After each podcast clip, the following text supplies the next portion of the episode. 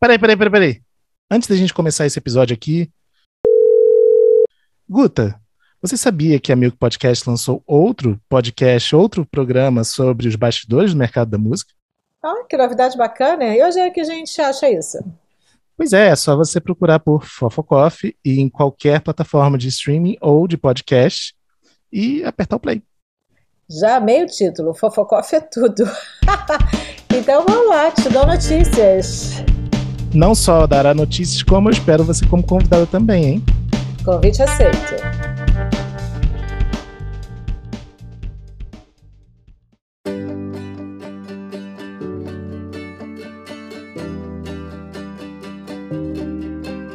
Bem-vindos ao 21º episódio do Fast Forward. O FF Podcast é uma parceria entre a Milk, o Música Copyright Tecnologia, o Tem Magística Amigos e o You Got Studio.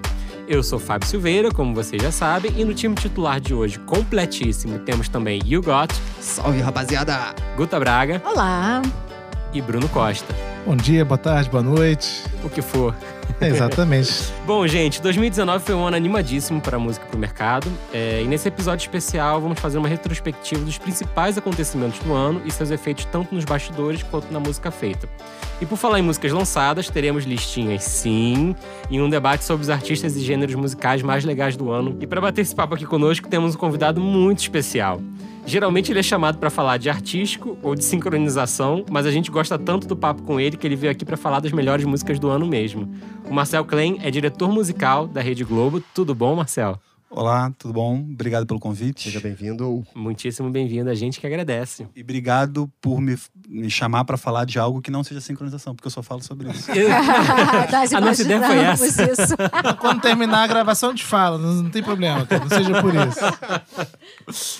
Bom, gente, muitos temas para tratar hoje, então a gente vai dividir essa retrospectiva 2019 em duas partes. Primeiro, uma geralzona de tudo que foi mais importante no mercado, seguindo de uma geralzona do que de música foi mais importante e legal no mercado, segundo, obviamente, a nossa visão, né? Ninguém aqui dita nenhuma moda ou nenhuma regra nesse sentido. É, e aí teremos sim listinhas de melhores do ano, todas as, as listinhas que todos nós adoramos fazer quando chega dezembro. É, bom, começando com mais notícias offline, esse ano foi um ano muito importante e decisivo, talvez, para os festivais no Brasil, né? Foi um ano que tivemos muitos cortes de investimento público em cultura, né? A música foi bastante afetada com isso, o sistema de SESCs é, diminuiu a capacidade de investimento em shows e, e a gente sabe muito bem o quanto os SESCs são fundamentais para a construção de carreiras de artistas de pequeno e médio porte, né? Porque, gente, ninguém faz show e ganha dinheiro magicamente começando e correndo o corre independente. Então, valorizar esse tipo de espaço, esse tipo de dinheiro é absolutamente fundamental para criar um mercado saudável. É, significa valorizar a música e significa valorizar a arte de forma geral também, né? Cultura, sempre. E além, além disso tudo que vocês falaram, tem uma questão que é simples e às vezes as pessoas não reparam. É, o Brasil ele não tem casa média. Isso, O Brasil ele tem casas muito grandes ou casas mínimas. sim. Não existe mais um canecão, uma casa com o tamanho do canecão. E o Sesc ocupava muito bem esse espaço. É, teve um episódio que, que veio rolinha do Circo Voador aqui, foi um episódio ótimo, nosso quarto episódio, e que a gente tava falando disso, e a gente considera o Circo Voador uma casa de médio porte. Ele falou, não, o Circo ele Voador é grande o já. Circo voador é grande, o circo voador não é médio porte. O É circo voador isso. é grande. O circo voador, embaixo da lona, cabe algo em torno de mil pessoas. É, eu, eu fazia a festa Ploc, né? Eu fui um dos Uhum. sócios da Ploc. É, eu já coloquei 2.300, 2.400 pagantes no circo. Isso Olha não é uma casa. Não é uma casa média, Média. de jeito nenhum. Ficou insuportável, não tem estrutura de banheiro, não tem estrutura de bar para isso, mas a gente já colocou isso lá dentro. Aliás, aproveitando que a gente está falando de circo, vamos aproveitar o gancho e falar da premiação maravilhosa da Sim. É, estivemos semana passada na Sim São Paulo, em São Paulo, e num gesto de grandeza, e aqui que merece muito ser muito elogiado mesmo, a Sim São Paulo escolheu homenagear, é, entre todas as possíveis homenagens, justamente o Circo Voador, numa cerimônia que foi bastante emocionante, muito bonita. Jussá estava lá, Rolinha, que já esteve aqui, estava lá também. Foi realmente muito forte e reforça muito, né? A, a gente esteve na Sim São Paulo semana passada e ficou muito claro pra gente o quanto é, cresceu o público de festivais no Brasil e quanto os festivais podem ser um caminho muito, muito, muito interessante para artistas pequenos e médios crescerem e se estabelecerem. Eu não lembrava de nenhuma assim em São Paulo que eu tivesse ido até então em que tivessem filas para entrar nos painéis. Eu participei de um painel incrível sobre podcasts é, e era um sábado de sol e eu falei, não vai ter alma viva aqui dentro. Eu, queria, eu mesmo queria estar lá fora, bebendo, comendo, conversando e tal. E quando a gente entrou para fazer o painel, estava absolutamente lotado. É, Esse ano eu não consegui ir. Eu tive nos últimos dois anos. é, participei de dois painéis nos últimos dois anos, os dois sobre sincronização, claro. E- mas esse ano, infelizmente, eu não consegui ir. Né? Teve uma represent- representatividade muito grande da música independente, assim. Muito. Esse ano, assim. Mais do que as próprias majors, né? Muito. E, e não só assim em São Paulo, assim, eu acho que a gente assim merece um elogio aqui bastante veemente nosso por tudo, pela organização, pela forma como como tá realmente muito madura, né? Mas vários outros festivais também pelo Brasil é, cresceram de público esse ano, né? BR-135, o Coma em Brasília, incrível. Como foi bem legal. Muito. É, a Som Livre, a Som Livre tinha né, um stand, né, um backstage. O Slap, na verdade. Eu Não sei se você, você foi pro Coma? Eu passei por lá.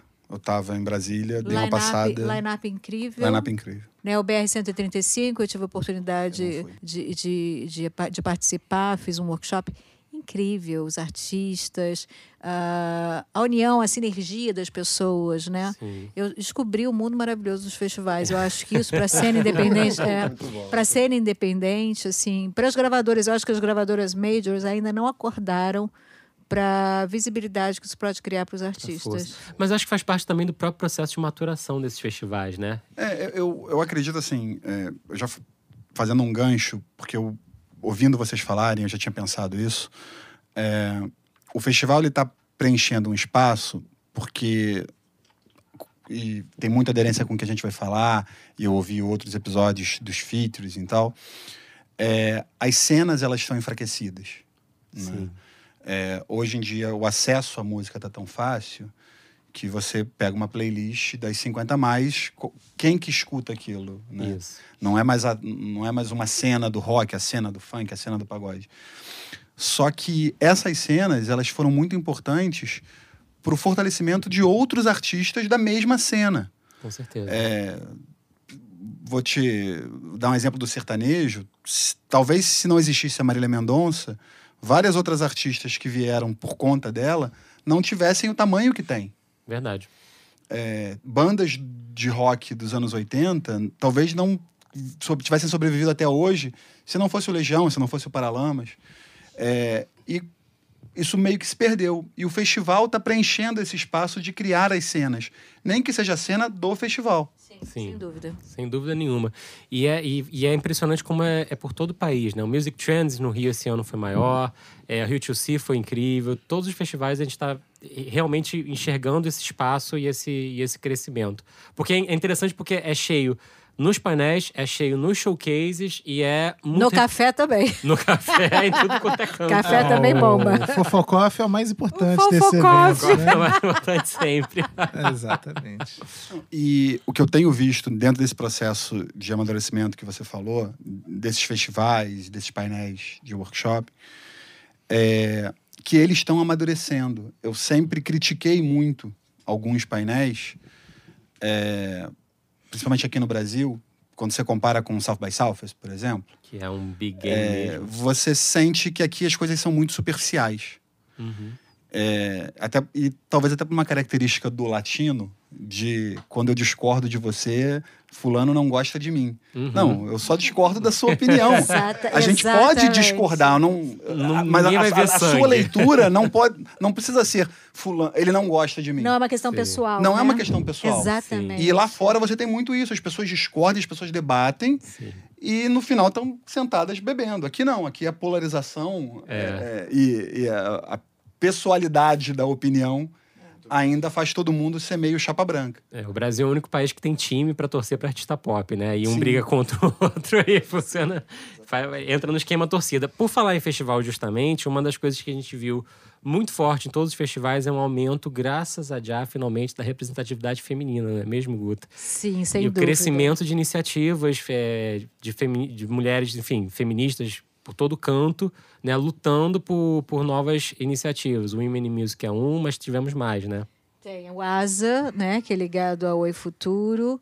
Tem o Sonora, que é um, um- movimento de autoras no Brasil inteiro. Eu mesma estou indo agora para Brasília amanhã para uma união de vários grupos no Brasil. São várias mulheres para a gente falar sobre essas iniciativas do empoderamento. Eu não gosto muito dessa palavra de empoderamento feminino, mas de fortalecimento da, da cena feminina Sim. né, eh, que eu acho que é muito importante.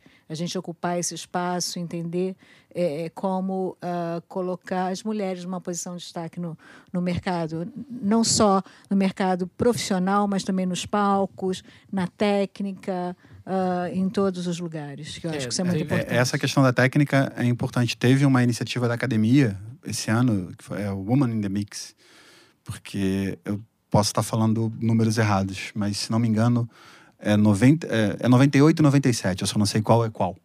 Mas é só 98% dos produtores musicais da academia são homens e s- 97% são engenheiros de som. Ou vice-versa. É 97% são produtores. É, isso é muito pouco.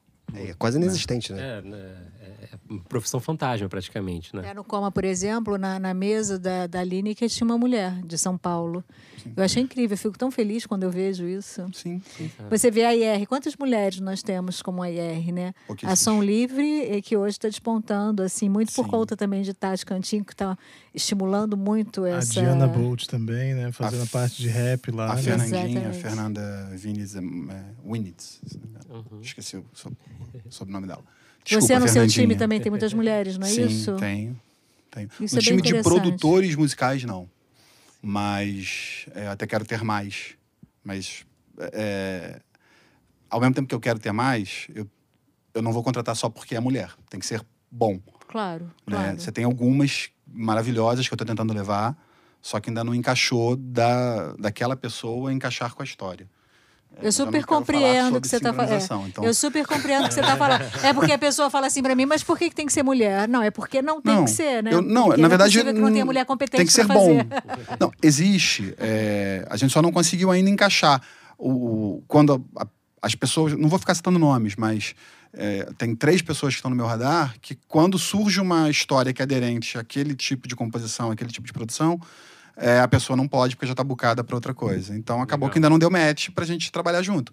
Mas eu quero Na naturalmente levar. que você tá. Na estão- parte de- São poucas nesse- pessoas, né? São, poucas, poucas mulheres, pessoas. né? São poucas mulheres. Estão nesse radar, com certeza já é um passo. E tivemos também a iniciativa do Spotify esse, esse ano, Escuta as Minas, Sim. premiado na Sim São Paulo, né?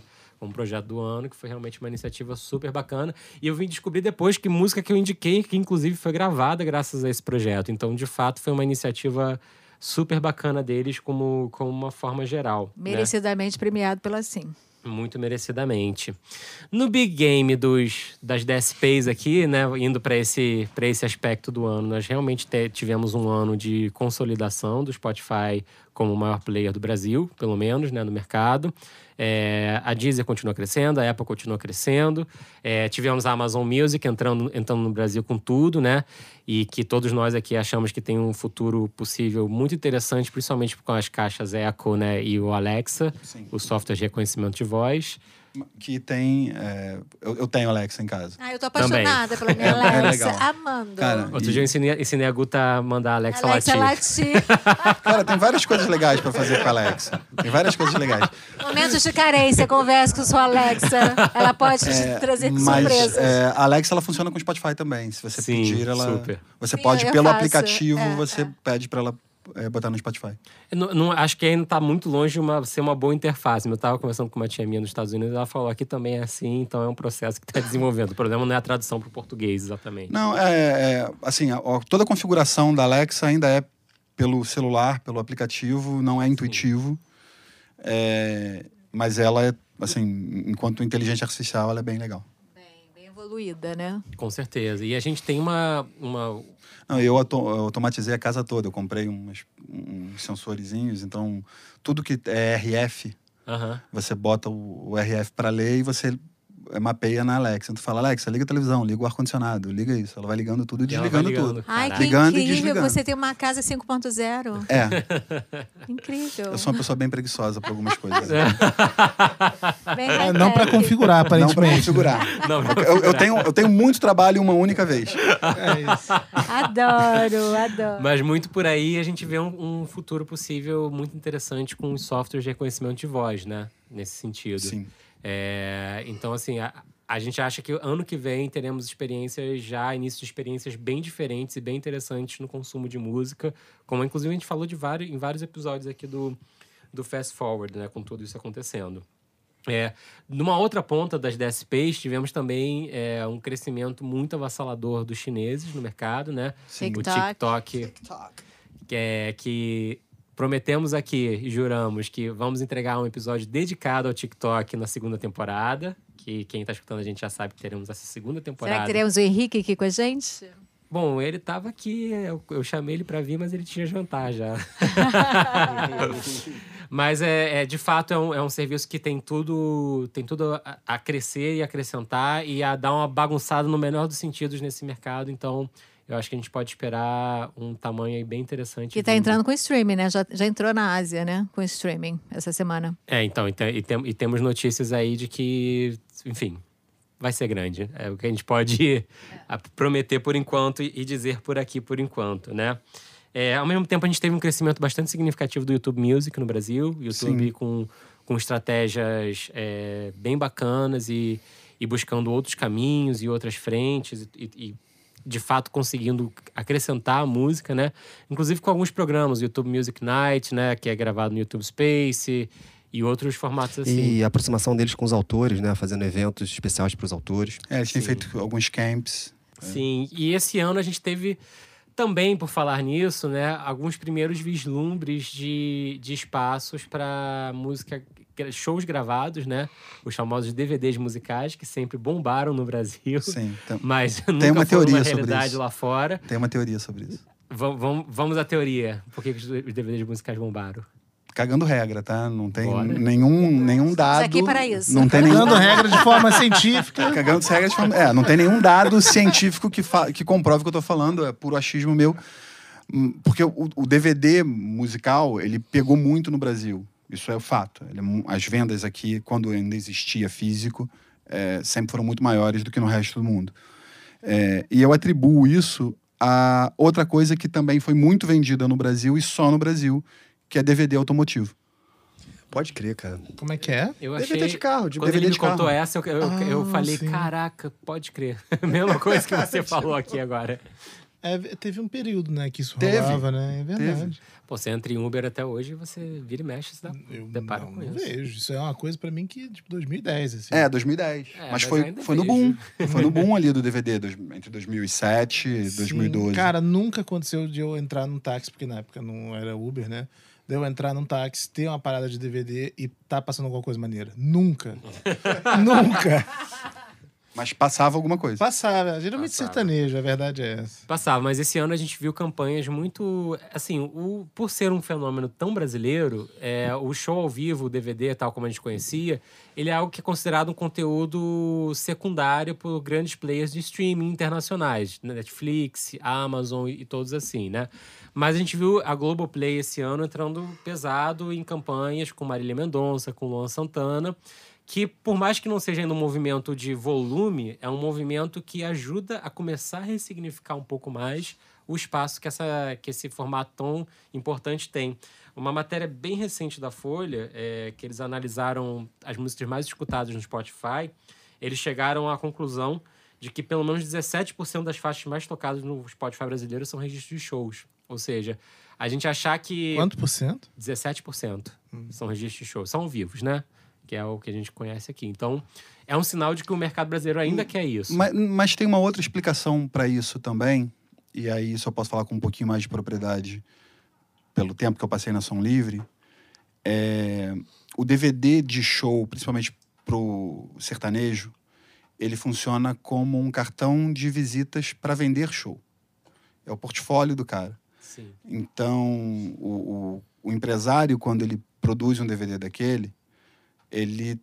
Óbvio que ele está preocupado daquilo enquanto um produto fonográfico, mas ele também tem uma preocupação que ele tem aquilo para mandar para o contratante dele e o contratante ver aquele show e querer aquele show na cidade dele. Então, você, você tem aí um, uma hegemonia do, do sertanejo nos últimos 10, 15 anos, é, e você educou uma geração em cima de um formato de música ao vivo. É, e tem- eu acho que tem um gênero samba e pagode que não deve ser tão representativo, obviamente, mas é as músicas originais desse gênero são, já são ao vivo, né? Sim, sim.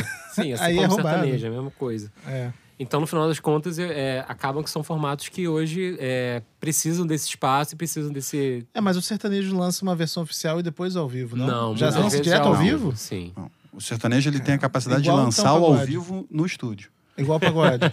Igual o ele- samba e pagode. é, aqui ninguém nunca ouviu a música e de repente tem todo mundo cantando, né? Isso. É, Incrível, né? News Flash já fui coro de muita música de samba E que pagode. no invariavelmente são cinco a seis pessoas e aí você vai dobrando até chegar.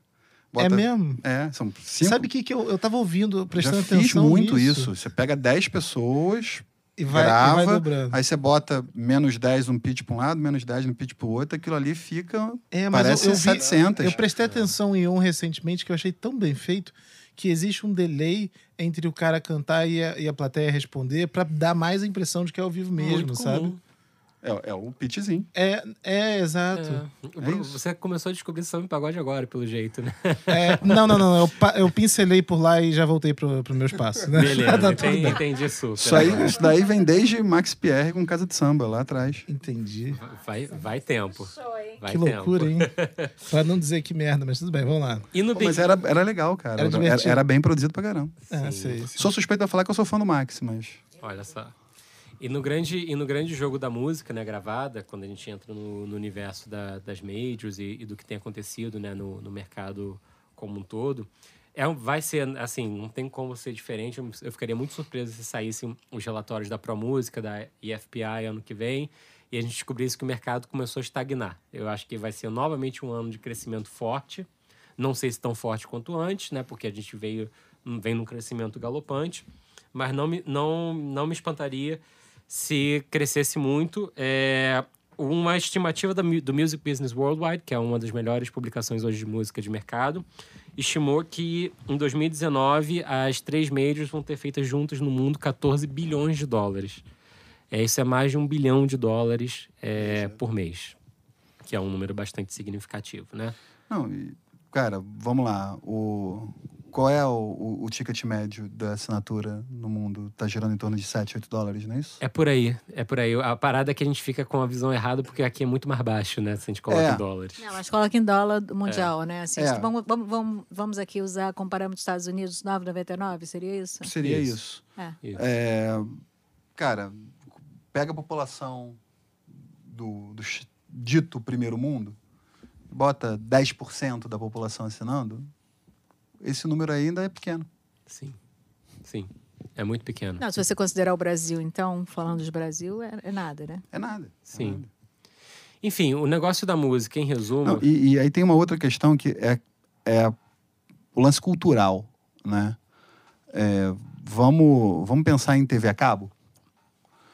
Se a gente falasse, ah, há, sei lá, há 25 anos atrás, 30 anos atrás, que você ia pagar para ver televisão, você falar que eu- um É. choque. exatamente. É, durante bom, até hoje ainda, você paga 500 reais na net para ver TV aberta. Né? Sim. Você liga lá no 504 e bota na Globo, e, mas tá pagando a net. É, até essa, a gente entender esse valor da, da música, é, eu acho que a facilidade do acesso é, acaba que banalizando e transformando meio que em commodity. É, mas quando todo mundo entender que é, tem o seu valor pagar aquilo, e você está tendo uma, toda uma geração que está crescendo, sem saber o que é emule, sem saber o que é casar, sem Sim. saber Napster. Não, se bem que agora está voltando, né, querido? Porque com todos esses aplicativos com a sua assinatura, a pirataria está voltando porque os conteúdos são exclusivos. Mas essa.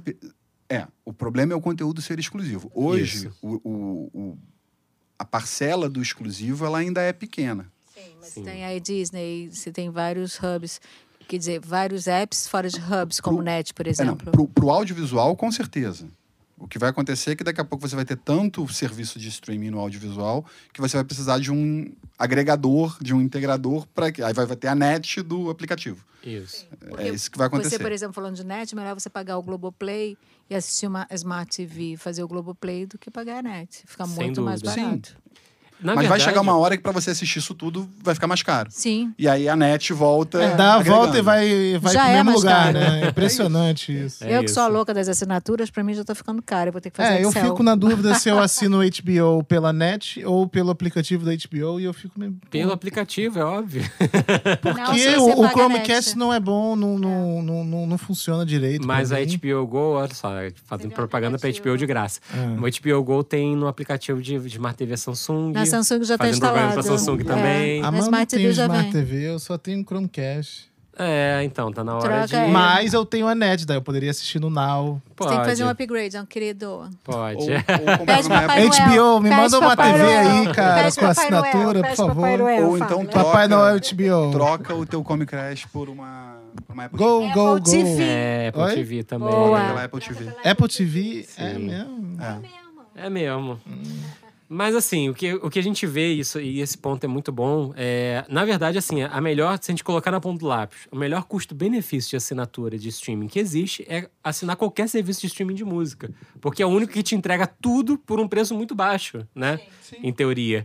Então, assim, é, esse dinheiro todo que está entrando na indústria não é à toa. Existe um- uma percepção de valor hoje que é até um pouco defasada na consciência que se tem dela, né? Em muitos sentidos. É, e o que a gente tem, tem observado globalmente também é que temos três majors atuando no mundo, né? Mas existem muitos grupos que estão começando a comprar catálogos, é, correndo atrás de conseguir formar conglomerados grandes, né? Um deles é a Hypnosis, é, a Ithaca Holdings do Scooter Brown é a que está mais em vigor, em vigor aí na mídia internacional. Pelo fato de ter comprado o catálogo da Taylor Swift, ela ter ficado super chateada, né? É, mas são muitos grupos fazendo isso. Concord, Primary Wave, Downtown Music Holdings, Cobalt Capital, Round Hill, muitos. É, tem uma teoria da conspiração da, Adoro, conta. da Apple.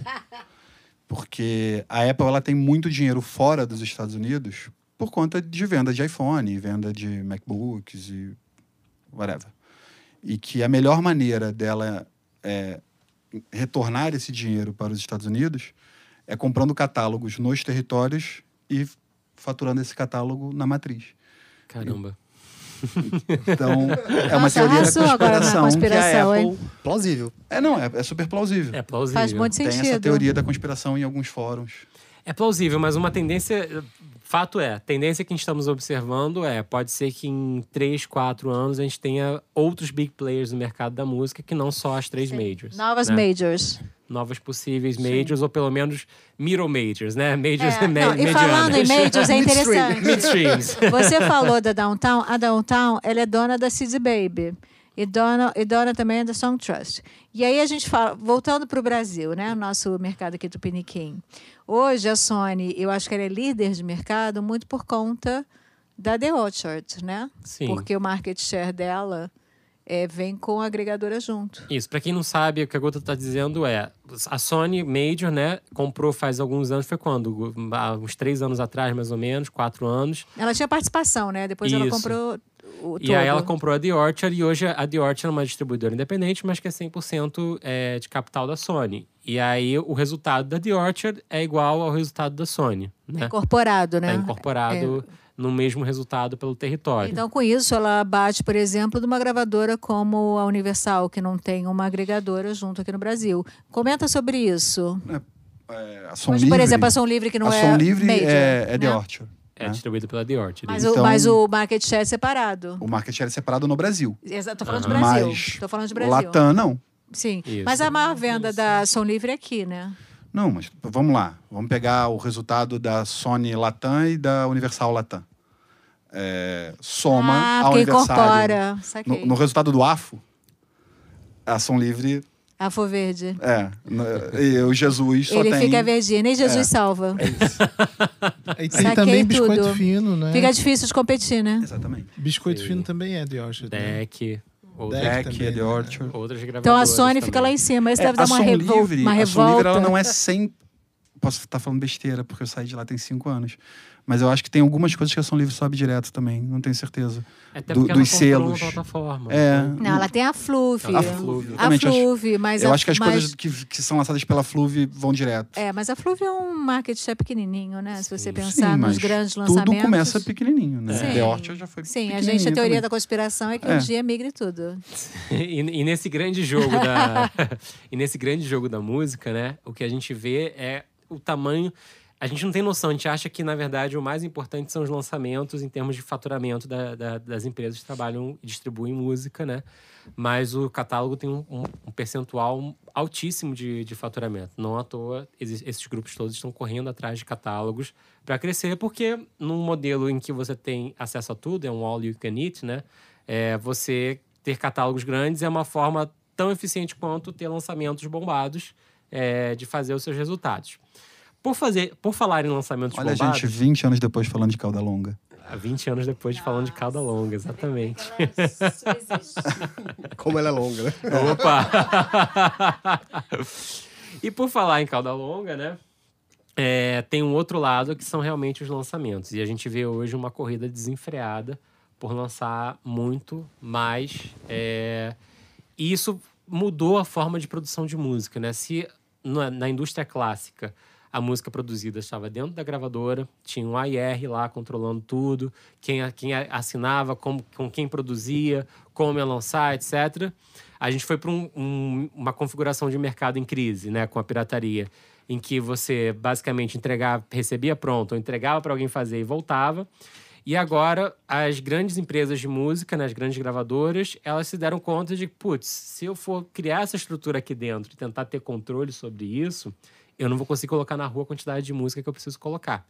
Então, um modelo que está, de fato, sedimentando nesse grande mercado é a contratação de produções e produtoras por fora, terceiras, que produzem. Obviamente, todas elas têm um crivo ali, né, de qualidade e do que se faz, Tudo Mas- mas que é. Hum, tá. Em alguns casos tem o crivo de qualidade aqui, por, por pressões aqui de gestos no estúdio. É, é, mas que de, forma, de uma certa forma mudou essa, essa lógica de produção. E hoje o que a gente vê, entrando pelo lado artístico, que vai desembocar nas nossas listas, a gente está muito bem amarradinho nesse episódio, por incrível que pareça.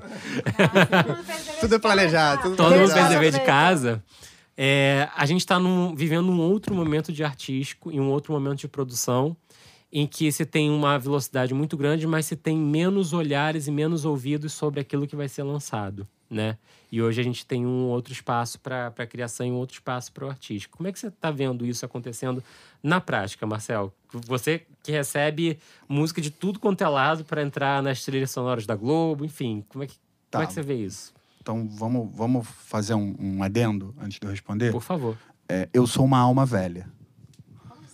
É, Eu sei o que você vai dizer e eu vou falar, somos dois. É, eu sou uma alma velha.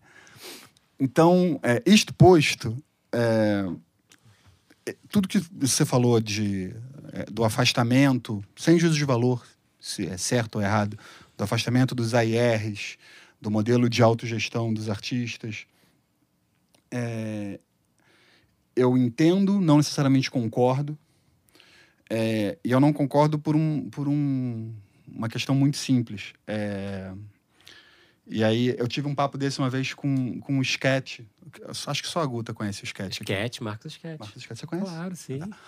E... Forfã, muitos Forfã, artistas ah, juntos. sim. E, e o Sketch, inclusive, ele fa- se não me engano, ele falou isso num podcast dele. É, tem, não sei se é- todo mundo aqui conhece aquela tirinha Gilbert. Sim. Tá, tem o livro, o Adam Scott tem alguns livros. O Adam Scott é o autor, é o criador do Gilbert. E ele fez um livro, acho que em português a tradução é como falhar miseravelmente várias vezes e Sei ainda é. assim ser bem sucedido. Aham. Né? E tem um capítulo que ele fala que a maior bullshitagem que existe é amor pelo que faz. E eu concordo com isso. Você acha isso é BS? Total. Eu amo o que eu Total. faço. Tem, um, tem uma Uma- página chamada Coach Fracassos que tem uma publicação assim: trabalhe com o que ama e você nunca mais vai amar nada. Não, não sabe por quê? Porque ele fala algumas coisas que fazem muito sentido. Gente, eu tô ficando Não, mal mas é, Acho que eu vou ficar deprimida. quem aqui é pai? Temos Tá. dois aqui. Eu sou mãe, Mãe. pode? Mãe. Só eu não É. sou, pronto. O filho de vocês é feio? Não, ele é lindo. Ele é Mas tem lindo. cara de joelho, vai pois ser sempre é, lindo. é lindo. Não, mas meu, no- meu filho de fato é muito bonito. assim. Sim, mas quando você quando você não tem um distanciamento, o, o, o Adam Scott ele fala nesse livro que ele trabalhou numa firma de investimento e que uma das avaliações que eles faziam nessa firma de investimento era o discurso do cara quando o cara ah não porque eu sou apaixonado pelo que eu faço porque a chance que você tem de não julgar corretamente aquilo pela cegueira que a paixão por aquilo cria é, é muito grande. Óbvio, é, o discurso de ah, eu amo o que eu faço, vou, ame o que você faz e você nunca mais vai precisar trabalhar, blá blá blá. É, você tem um número de pessoas, todo mundo que é, deu certo e que foi bem sucedido no que faz, tende a amar aquilo naturalmente. É, vamos lá, você joga futebol e você joga basquete. Você é péssimo jogando futebol, mas você é bom jogando, Jogando basquete basquete, você tende a passar a, a passar a gostar menos de futebol e passar a gostar mais de basquete porque você é bem sucedido naquilo. Sim. E aí, se você continuar sendo bem sucedido, você vai falar: "Ah, eu sou feliz porque eu faço o que eu amo. Sim. O que a gente não vê, e ele fala isso no livro também, é a quantidade de pessoas que ama alguma coisa e não foi bem sucedida fazendo aquilo. Verdade, e que tá deixaram de sombra. fazê-lo. É. né? E no meio da música isso é absurdo. É, é, eu recebo muito material. Muito material. E eu escuto realmente tudo que eu recebo. É, desde o CD é, demo até playlist gravadora manda. Sim. E além de tudo que eu recebo lá na Globo, é, eu isso eu posso falar aqui porque não tem nenhum é, nenhuma confidencialidade. É, eu faço parte do comitê do, de screening do Grammy, do Latin Grammy. E o comitê de screening basi- basicamente é um grupo de pessoas viaja para Miami, passa entre três e quatro dias trancado numa sala de 8 da manhã às 6 da tarde, ouvindo todos os discos inscritos no Grammy naquele ano e colocando os discos na categoria correta. Então, vamos botar que, vamos lá, o Luan Santana, dá um exemplo esdrúxulo. Vamos botar que o Luan Santana gravou um disco de tango. Você vai olhar lá na ficha de inscrição, Luan Santana, Luan Santana é sertanejo. Não, aquele disco não é, é um disco de tango, então vamos tirar ele da categoria sertaneja porque alguém escreveu errado e vamos botar na categoria correta. Então a gente acaba ouvindo muita coisa. É... E, cara, tem umas coisas que a qualidade é realmente baixa. Sim. É, então, quando você pega. é, mas se você for conversar com aquelas pessoas. Aquele é o elas- filho bonito dela. Aquela é o, filho fi- bonito. Aquilo é o filho bonito dela. É, então, por isso que eu acho que eu amo o que eu faço, é bullshitagem. É, Tá muito em conexão a, a uma só um parênteses aí, tá muito em conexão a, a uma corrente de pensamento atual que tem um filósofo sul-coreano Byung-Chul Han, que fala sobre a sociedade do cansaço e que ele basicamente diz que o excesso de positividade está matando a gente. Então, fazendo o link com esse lance do amo que eu faço, quando você pega o próprio artista se autogerindo, se autoproduzindo, se auto. tudo, Você não tem distanciamento nenhum. você não tem distanciamento nenhum do que você está produzindo. Sim. É, e, e- e tem uma outra coisa também, só voltando no lance do. Se por um lado isso é bom no sentido da liberdade, da vontade de poder experimentar várias coisas, por outro lado, no sentido do aprendizado, talvez não seja a melhor coisa, né? Sim. E tem uma outra coisa também, fazendo, fazendo até um link com a gente falou dos painéis, que as pessoas não discordam. é, as pessoas meio que têm vergonha do, de falar que são bem-sucedidas e que têm sucesso. É muito mais fácil para alguém que tem sucesso falar, ah, não, eu tenho sucesso porque eu amo o que eu faço, do que virar e falar, não, eu tenho sucesso porque eu sou bom mesmo, porque eu estudei pra caramba, porque eu trabalhei Eu pra morro caramba. de vergonha, cara. Tá vendo? que você tá falando disso. Eu morro de vergonha. Que bom que você tá falando disso, cara. Eu nunca falo sobre isso. Mas é, é isso, as pessoas têm esse, as pessoas não falam. É, é meio que ofensa, né? Sim. Não, eu falo que eu faço, eu faço bem porque eu gosto e porque eu estudo. Sim, beleza. Pô, se eu fizesse mal o que eu faço há tanto tempo, pelo amor de Deus. Não, estaria aqui, não estaríamos aqui. Sim. Mas, no Mas geral. pra cada Guta Braga no mundo. é, existem. Eu não acho que isso seja prepotência, eu acho que é apenas competência. Sim, mas você tá certa. Indiscutível. Você tá certa. Mas É então. uma falsa humildade, né, que as pessoas colocam. Pois é, assim. mas o lance do amo o que eu faço acaba virando um subterfúgio para essa falsa humildade. Sim. Tem um filósofo antigo que fala assim, que a humildade é a medida certa das coisas, assim. Então, se você pergunta assim, Romário, você joga muito bem futebol? Sim, eu sou foda. E pronto, não, não tem nada de... Ele pode não fazer outras coisas muito bem, porque você pode. Exatamente, enquanto você está sendo é. honesto, é, você está sendo humilde, assim. Sim. A humildade ela pode vir de outras áreas. Mas assim. então, é, quando o artista ele se autoproduz, ele Pô, eu se puxei Romário, é antigo pra caramba, né? É, a gente é, somos velhos. Denunciou a idade, só queria Somos, falar. somos velhos. Mas quando o artista se É, Quando o artista autoproduz- se autoproduz, ele acaba tendo um distanciamento. E o AIR, que tinha essa força e erro- erroneamente existem pessoas que atribuem a força desse AIR antigamente ao fato de ser o a pessoa que está bancando a produção, né, o dono do fonograma. Então, ah, se eu estou pagando, eu estou alugando o estúdio, eu estou pagando o produtor, eu estou pagando isso, vai fazer o que eu quero. Isso. É, eu acho que essa leitura é uma leitura meio míope. Sim, concordo. É, Hoje o AIR ele não faz mais isso. Muito porque ele não está pagando, porque e porque no limite é, o AIR vira um concordólogo. Sim. Né? Os artistas tinham os seus concordólogos, que era a sua entourage, e o AIR passou a ser um concordólogo do artista. Mas eu acho, eu concordo e eu acho que é ainda pior. Na verdade, muitas vezes, é, o- o- quando funciona, tá lindo. Quando não funciona, a questão é. O, o AIR ele é o concordólogo, como você disse, e é um concordólogo que tá pagando caro por, aquele, por aquela produção e por aquele. Mas porque se você negócio. vira pro cara, se eu chegar aqui e falar, olha só, o teu filho é feio, você não Isso. vai querer mais trabalhar comigo. Isso. Sabe que recentemente perguntaram pra mim nessa questão de, de trabalhar o artístico, de acompanhar o artista no estúdio, etc. Perguntaram pra mim: "Ah, mas você é sempre muito sincero, mas se fosse o Caetano te mostrando uma música e você tivesse achado uma merda, você ia falar?" Aí eu respondi, cara, eu não ia dizer com essas palavras porque eu não preciso ser grosso, mas assim, eu não ia dizer que eu gostei, sabe? Sim. Sim. Né? Eu, E não tem eu, problema eu ia nenhum arrumar um jeito de falar, "Hum, não sei, não me apaixonei por essa. Cara, sabe? é- A- De alguma forma eu ia ter que e falar. no final acaba sendo sem seu- sem seu falar de Precisa sincronização, falar. por favor. Sem falar de sincronização, Sem falar por de sincronização, isso acontece comigo o tempo inteiro. Porque, eventualmente, eu encomendo músicas você precisa para vez. é, intérpretes consagrados e que não, não fica legal. Sim, E eu ligo pro cara e falo, ó, não rolou. sim. Mas não, não significa que a música não seja boa. Não, Não, significa que a música não exatamente. seja boa. é Sim. que não não, coube para aquele. É que para a música aquele- tem o lado funcional da música. pra contar aquela história.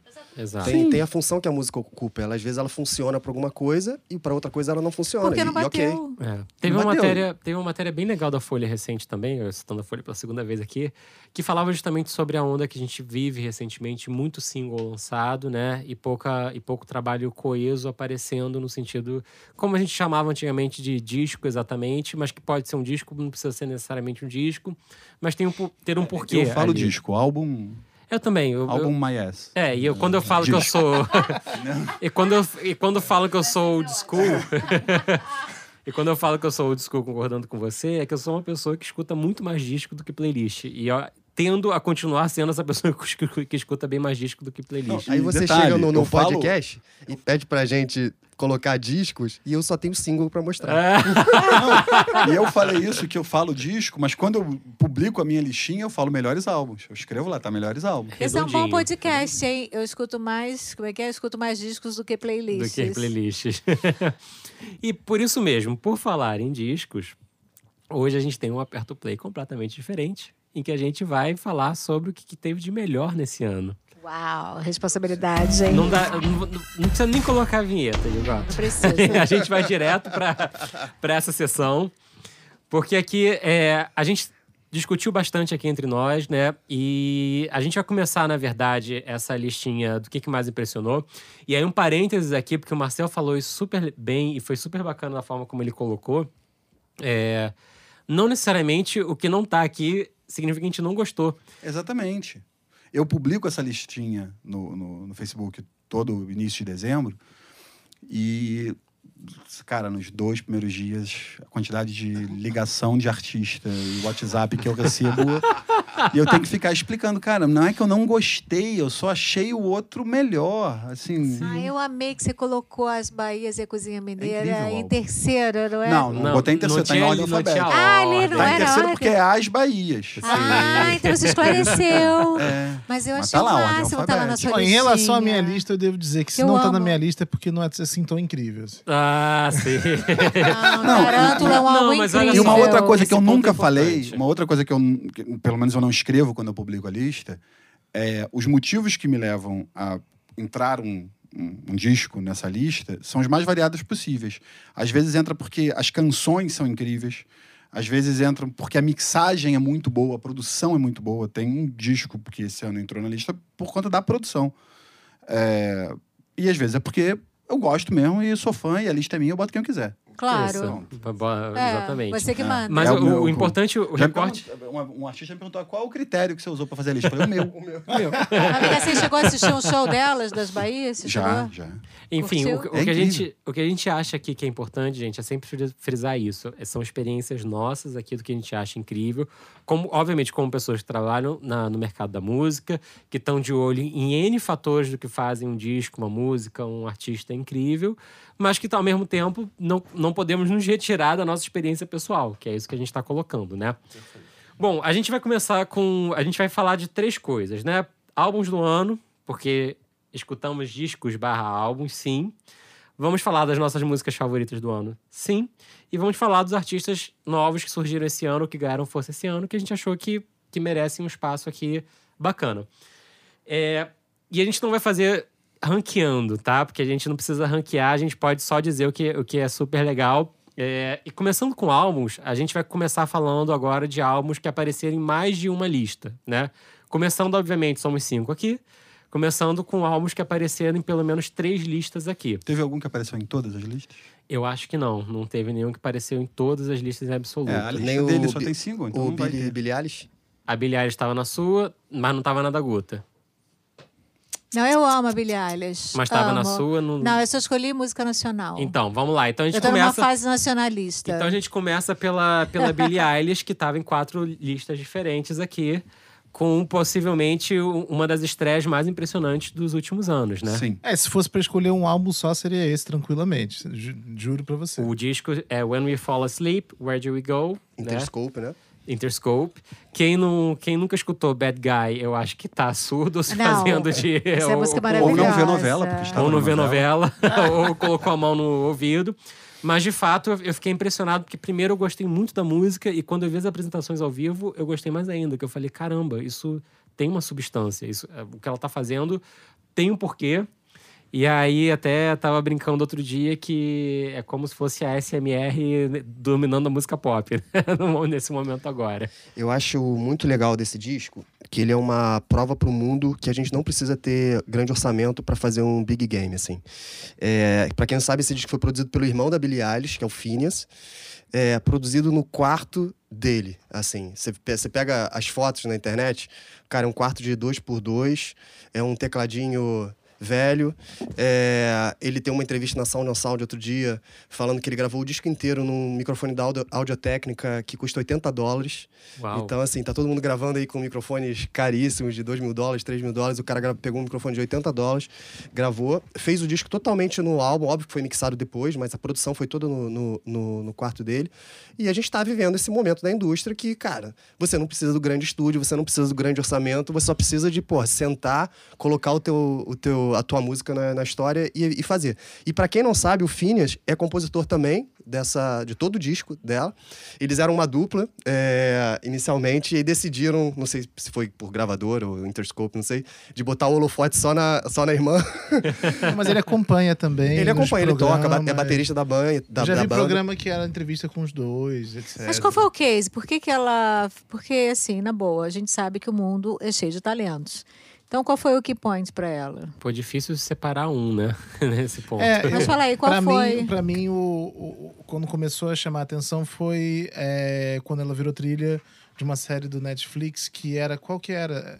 Que falava sobre. Acho que é 13 Reasons Why. 13 talvez. Reasons Why, é. Ah, entendi. É, pra mim, pra mim Então pelo menos foi ali foi um só, foram atenção. vários, É, né? porra, acontecendo. Sim, mas sempre Muita tem coisa ao um mesmo ponto tempo. ali que é o turn point do artista quando ele. Cara, eu acho que a autenticidade e a Começa- originalidade do É, artista Agora, é isso que eu ia mesmo, comentar. sabe? Você estava falando tanto da produção, que é incrível, mas eu acho que mais incrível ainda do que você entender que você não precisa de, uma, de um puta estúdio, é você entender que você não precisa fazer o mesmo que as outras pessoas estão fazendo. É, quem, Muito pelo contrário, né? Muito quem, pelo contrário. quem vive em Marte e não escutou Billie Eilish até agora, escuta que vai entender o que a gente está dizendo, que realmente é uma coisa que desafia qualquer, qualquer produtor mainstream que falasse, ela falasse, eu quero estourar, ia levar o som dela para qualquer outro lado que não o que ela Que fez. não o que ela fez. É. E, e sem querer ser polêmico, eu, eu, eu concordo com tudo que vocês falaram, eu só torço para ela não ser uma nova Lorde. Porque esse hype aconteceu com a Lorde. Boa polemização. Esse hype em cima. Eilish é a nova Lorde, vamos fazer um podcast. Aguardem esse novo E o episódio. segundo, o segundo álbum da Lorde foi, assim, foi flop. E seguindo a lista aqui, é um que aparece em três listas. É, realmente é um disco que, pelo menos pra mim, sedimenta ela como uma artista com uma identidade muito forte. É Lana Del Rey, Norman fucking Rockwell. Sim. É, como tava na lista do Bruno, na do Marcel e na minha. Não, a minha não. É, mas é um disco que, como cancioneiro, realmente prova Sim. que ela tem algo a dizer e que tá aí, de verdade. É, foi um disco que eu fui checar se era dela mesmo, assim, depois de ouvir. Falei, pô, é, é ela mesmo? É, Tipo, você não acreditou? é. Você Não. achou muito bom e não acreditou que Sim. fosse ela? É muito Sim, bom. Um pouco É- de preconceito da minha parte, mas. É 100% o melhor disco da carreira dela, de longe. De longe, é, de e longe. é muito, Interessante. E é muito.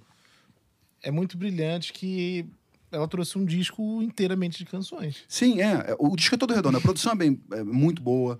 Mas se permitindo canções- ser progressista quando ela quer ser, Sim. puxar mais tempo em música. Gostei que eu vou ouvir esse, porque eu teria o preconceito. Eu já não ouço só pelo nome do artista. Cara, começa. Foi, foi o meu caso. Foi o meu caso. Começa com uma música chamada Venice Bitch. Hum, gostei desse Gostou, nome. né? Hum. Pois é. Boa dica. Bom, outro que aparece em múltiplas listas aqui, entrando na parcela brasileira dessas listas, Ai, adoro. é Baiana System, O Futuro Não Demora. É, Ganhou o Grammy. ganhou o Grammy, legal, né? Muito legal. E eu- eu sou suspeito pra falar, porque eu trabalho com o Baiana System, né? Mas, Jabá, mas jabá, jabá. Foi jabá? esse jabá, disco, jabá? não, Esse eu, é eu jabá, vou, esse eu é vou dar um depoimento Não, aqui não de é verdade. jabá, não, porque eles são incríveis. Esse disco, antes de ir pra Master, só no- na fase de mix, já era algo de outro planeta de incrível. Eu sou suspeito a falar, sou amigo do Simon, sou amigo do Russo. Eu vi o clipe hoje, como é que é? Isso. Cabeça Passo. de papel, é isso? Esse é um single novo ainda É por o cima. soldado, cabeça de papel? É, é. Mas eu cabeça de uma- papel. não Olha, é eu não sou cima. amigo de ninguém, eu botei na lista. Porque, é, assim, eu, me chamou a atenção quando foi capa do Novidade da Semana. E eu falei, que porra é essa? O que, que tá acontecendo? Esse lançamento independente na capa do Novidade da Semana, vou ver. E aí eu ouvi. E, e, cara, realmente. Eu não, eu não vou dizer, não tinha nem preconceito, nem, nem pós-conceito. Eu apenas não conhecia. tinha parado pra ouvir. É, o suficiente. E, porra, é incontestável. É. que é Não, eles é- são muito bons. É um disco que conseguiu ser melhor do que o Duas Cidades, que já era. Que já era um disco Absurdo. marcante demais. Não, e, e tanto em nível de sofisticação nos arranjos, na produção, e quantas canções também são. E show, Sim, palco, são fodas, né? é. Eles são também incríveis. O disco é produzido pelo Daniel Ganjamin e mixado por ele. Ai, é... me siga, Jamém, ele é incrível. E ele, de fato, e o, o, o fascinante desse disco é que ele era muito maior do que ele é, né? Eles tiveram uma clareza de cortar faixas do disco que não faziam ele soar como um disco. Vou dar um exemplo. Libertação, single de Asa Soares com Baiana Sexta e Virginia Rodrigues, era uma música que fazia parte desse, desse momento de composição deles e que virou uma música da Elza Soares depois, né? Virou uma outra história ali. Então, de fato, foi um momento muito produtivo deles. é, E que de- é, esse disco está sendo citado em muitas listas como algo que mostra como um, um novo capítulo na, na música afro-brasileira, né? E, e que para que lados o afrofuturismo na música pode caminhar. E isso, de fato, tá ali muito marcado e muito, e muito forte. Sim. Outro brasileiro que aparece em múltiplas listas, eu vim até confirmar, tá no Marcel, tá na da Guta, tá na minha, é Emicida Amarelo, o disco. É, Sou suspeito pra falar também. Também sou muito suspeita. Fiote, Eu amo. meu irmão, homicida, todo mundo. Mas, falar. mas, é, mas é muito gratificante quando a gente vê um, um disco tão redondo, tão bonito, tão, sabe... é, Não, e essa música é um case, né? Porque você sabe que depois que o MC da ampliou essa música do, do Belchior. Belchior. Ele trouxe o catálogo todo do Belchior junto, né? uhum. Então vou ser polêmico pela segunda vez que eu converso. Inclusive, Falei isso com o a Fábio música, inclusive a música do Belchior entrou naquela série que eu amo. Guta ficou em pé e tudo pra que falar é isso. Da, daquela série Segunda Chamada. Sim, Sim, Que foi Não, Eu entrou- amo essa Segunda Chamada. exatamente. sim. É, eu falei isso com o Mas Fábio. não é pra falar de sincronização, off, somos proibidos. É. É, esse single, especificamente, se não fosse o sampler do Belchior, talvez ele não tivesse alcançado o, o lugar que ele alcançou. Então valeu o trabalho Sim. que ele deu, porque deu um trabalho. É. Aí valeu a todos Mas os é- envolvidos. E aqui a gente tá Mas já falando... resolveu o trabalho? Sim, tudo. É porque quando entrou, então vamos de falar de várias sincronização. pessoas, vários quando parceiros. entrou, quando a gente selecionou a música para a segunda chamada, é, ainda não tinha resolvido. Por isso que entrou só Belchior. É, não, mas está resolvido, por graças a Paulo Lima, Universal, todos muito parceiros. Enfim. É. E a gente, e o- a graça do disco é que não é só essa música, ain- ainda que essa seja talvez uma das grandes músicas do ano mesmo. A gente fala Sim. já já de músicas, mas de fato é um disco muito, muito, muito bonito. Eu recomendo a todo mundo que, que estiver escutando a gente no, no serviço de streaming que procure o episódio especial do Mamilos sobre esse disco. Em que eles destrincham é, faixa a faixa de uma forma muito poética, muito bonita o que está ali. Então, MC da Amarelo é incomum entre todos nós aqui. E- MC é um artista Entre único, né? aqui. O E artista aí- é um MC único. Ele fez agora o lançamento no Municipal de São Paulo, em que, no contexto né, do que ele faz, do trabalho dele, que é um, é um, um ato de inclusão. Então, ele fez a preço popular, ele abriu o municipal para pessoas que muito provavelmente nunca foram ao municipal.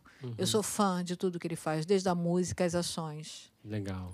E só pegando um gancho com isso que a Guta falou, é, esses dois álbuns nacionais que a gente falou até agora, é, os shows são tão bons quanto os discos. É isso, esse ponto é fundamental. Não, eu canto todas as músicas e danço. Isso. Uma coisa que eu ia falar disso é eu- eu- pegar o show, justamente, né? O show do Baiana System acho que é uma unanimidade. Não, é, é, fenômeno, o é show tipo, fenômeno, do né? Banana é uma experiência. Assim. É uma Você- experiência Você tem igual. que ir. É, é- é transe, né? E, se possível, vá lá pro meio da roda. Vai pro meio da roda. Não, Agora, Baiana System, eu vi o último show, é, alguém foi, eu não sei, é, no meu Facebook, filmaram um pedaço do show e era todo mundo em transe no, no circo, pulando assim, sincronismo. Eu falei, gente, isso tá uma loucura. Eu fiquei com é- vontade de estar É, lá. é uma eu parada que confesso. quando você tá ali no meio, você fala, fudeu, eu vou morrer. Quando você sai, É, eu quero é, voltar. é. por aí, É- por é aí. surreal. É Eu acho incrível mesmo. isso. E eu, que eu, e eu ia falar disso do Emicida, que eu tive. Eu vi o show dele no Rock in Rio lá, né? No, no Sunset com as IBI. Ai, incrível também. E foi um show assim, que tinha. Sabe aquele show que você pensa, putz, são dois artistas diferentes fazendo um show. Qual é a chance disso ficar muito azeitado, muito incrível, muito perfeito? E ficou muito azeitado, muito incrível, muito perfeito, um som absurdo. Eles têm uma sinergia absurda. é. Então, pegando um gancho que você falou, posso me meter no, no podcast de vocês? Claro! Convidem o Zé Ricardo, porque é um cara incrível e o trabalho que ele faz no Sunset é, assim, é necessário. Será Bem, super bem-vindo. por favor. Super bem-vindo. Porque Por ele favor. é incrível. Com certeza. A Fabi pra- já veio, você sabe, né? É, na real, a gente pra chamou... vocês que eu não Ele ouvi já todos foi os episódios. Ele já A foi gente- eu não ouvi convidado. todos os episódios. Ele já foi convidado, A gente ele chamou ele vir. junto com a Fabi. ele Só que ele tinha- tava no. Cara, era o meio do furacão do, do Rock in Rio. Rio, Não sei nem é. como é que a Fabi conseguiu. Que bom que ela veio, mas Sim. é, a gente pode, de repente, Vamos tentar. fazer né, um rain de check novo pra no ele. início do É, ano que vem, é. né? E aí, vamos indo agora para discos que estão em pelo menos duas é, listas aqui. Temos Liso, Cause I Love You. É um ano brilhante para ela. É, Quais listas? Minha e sua?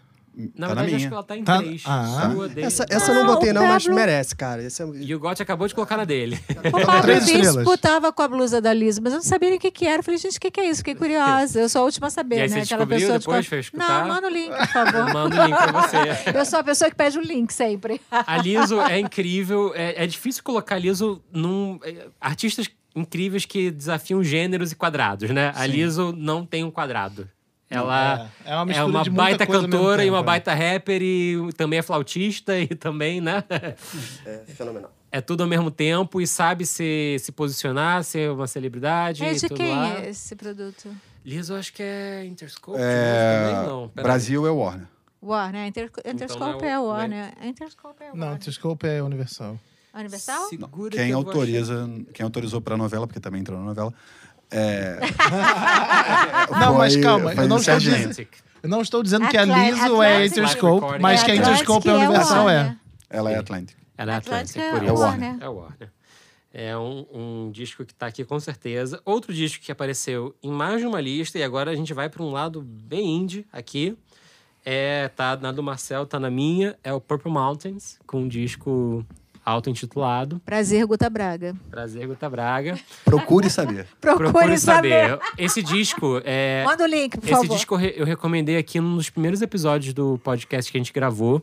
E o cara morreu, né? Na semana seguinte, morreu, lançou gente? morreu. o cara cometeu suicídio, o Stuart Jura? Berman. Quantos anos? 50 e É, pouco, 52 talvez. Por aí, 50, 50 Cara, quem se mata com essa idade? Que estranho, né?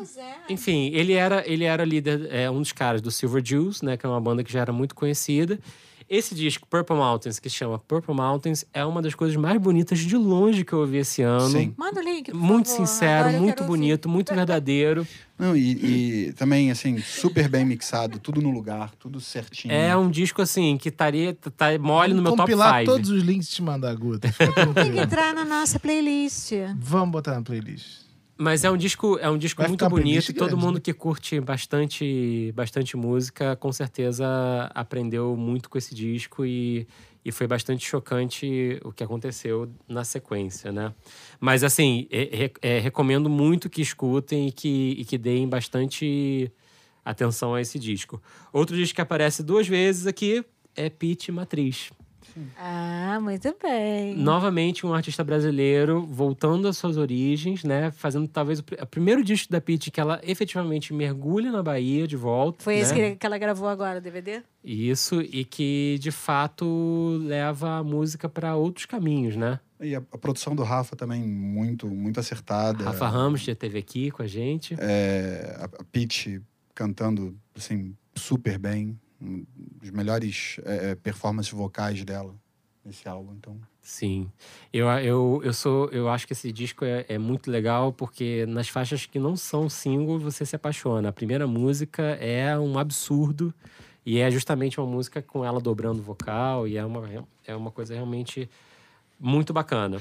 E o mais legal é que essa parceria da Pitty com o Rafa, eu acho que não tem nenhum disco dela que não tenha sido produzido pelo Rafa. Não tem nenhum.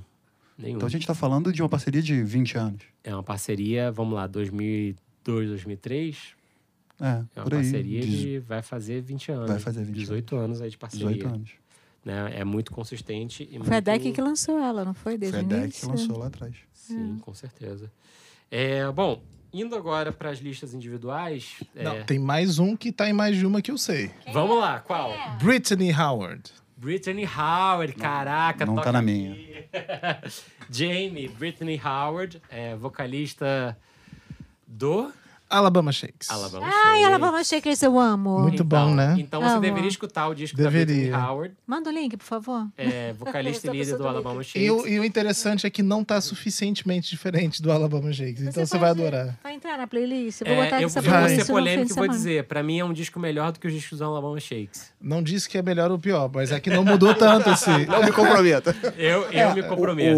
O, o motivo pelo qual eu não coloquei é porque não mudou tanto. Não mudou tanto pra Entendi. você. Entendi. Não, E mas vo- é porque eu gosto tanto de Alabama Shakes. Eu também, mas pra é mim é, isso. é- É por isso. Mais Ai, é eu mais. amo, eu amo. Eu acho. Eu pra ganhar acho... mais dinheiro.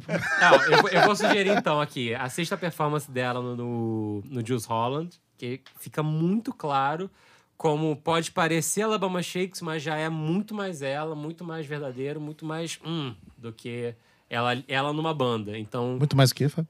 Hum, Vem cá, a deusa Elsa só entrou na minha e na sua? é, vamos entrar nesse agora. Ah, beleza. Elza Soares, Planeta Fome, né? Um descasso da Elza, outro descasso da Elza. Que alegria ver uma artista como a Elza, na altura da vida dela, produzindo um disco incrível. Produção do ano. Rafa também. Produção do Rafa Ramos também, né? Um, um descasso. Saiu em vinil e cassete. Saiu em todos os, fo- os formatos É, possíveis. sair em né? cassete é uma bobagem. Não acho, não. Acho o máximo. Sair em cassete é Eu uma acho Ninguém o João visionário. porra. Ele ainda vai lançar Cassete- CD não, novamente. Vinil eu entendo. vinil eu entendo, mas sair em cassete é uma O bobagem. João sem tamanho. vai fazer uma fábrica de CD, eu tenho certeza. E Eu acho que ele CD? já deve ter feito. Enquanto a gente tá falando. Tem que chamar o Marcel pra participar de todos os painéis, cara, pra ficar falando que é eu uma acho o Marcel besteira. incrível. Eu falei desde o Exatamente. início, ele foi unânime. Por Honestidade, falar nisso. Marcel, começa agora então você com a lista dos, dos que não estão. é, cassete do ano. aqui. Cara, tem muita coisa aqui na minha lista, porque como eu expliquei, eu vou ouvindo e eu vou colocando. Então eu vou pegar, vamos falar de nacional. Manda. É, cara, o, o disco da Fafá de Belém é incrível. Legal. Vocês- Hum, Quem não amo. ouviu, ouça, porque a primeira faixa, então, cara, é, é um disco muito bonito, muito bem produzido, elegantérrimo, assim, bem legal. É, deixa eu ver. Um disco, vou dar crédito para ele ficar feliz. Um disco que me indicou foi o Depa. É, Duran Jones, American Love Call, é bem legal. É, Esse, quando eu vi na sua lista, coloquei na minha aqui pra escutar, porque esse me passou. Esse é bem legal. É um disco. A gente tem. A gente fala muito de disco cantado em inglês, né? A gente fala pouco de disco cantado em espanhol. Uhum. E aí, até por conta de eu estar na academia, é, eu escuto muita coisa latina. É, e um disco incrível da, da Jimena Sarinana. É, o single. Só então, agora eu entendi a academia, desculpa. É que eu, eu fiquei pensando. Eu falei, ah, o fato Você academia, eu falei, o que, que isso academia tem a de ver? letras? Você achou que fosse academia de Não, letras? é Academia da de esteira correndo, né? Meia hora de programa pra entender que era o Grammy latino. É, a Jimena Sarinana, o Donde Bailarão Las Linas é muito bom. Manda e, o link e depois, o single, o Cobarde, tá na novela também. Olha. Estará na novela de janeiro. É, e bem legal, mas o que eu preciso falar e que, assim... é, cara, Thiago York, Reconstrução. tem Ah, que o falar Thiago York tá lindo. O álbum É, inteiro. o álbum inteiro e... Tô apaixonada. Posso já adiantar que a gente... Eu sei que a gente vai falar de single lá pra frente. Pode, Adianta, pode, manda adianta. Cara, o. É Fast o- Forward o nome do podcast. O, o Reconstrução é, ganhou o Grammy de melhor canção.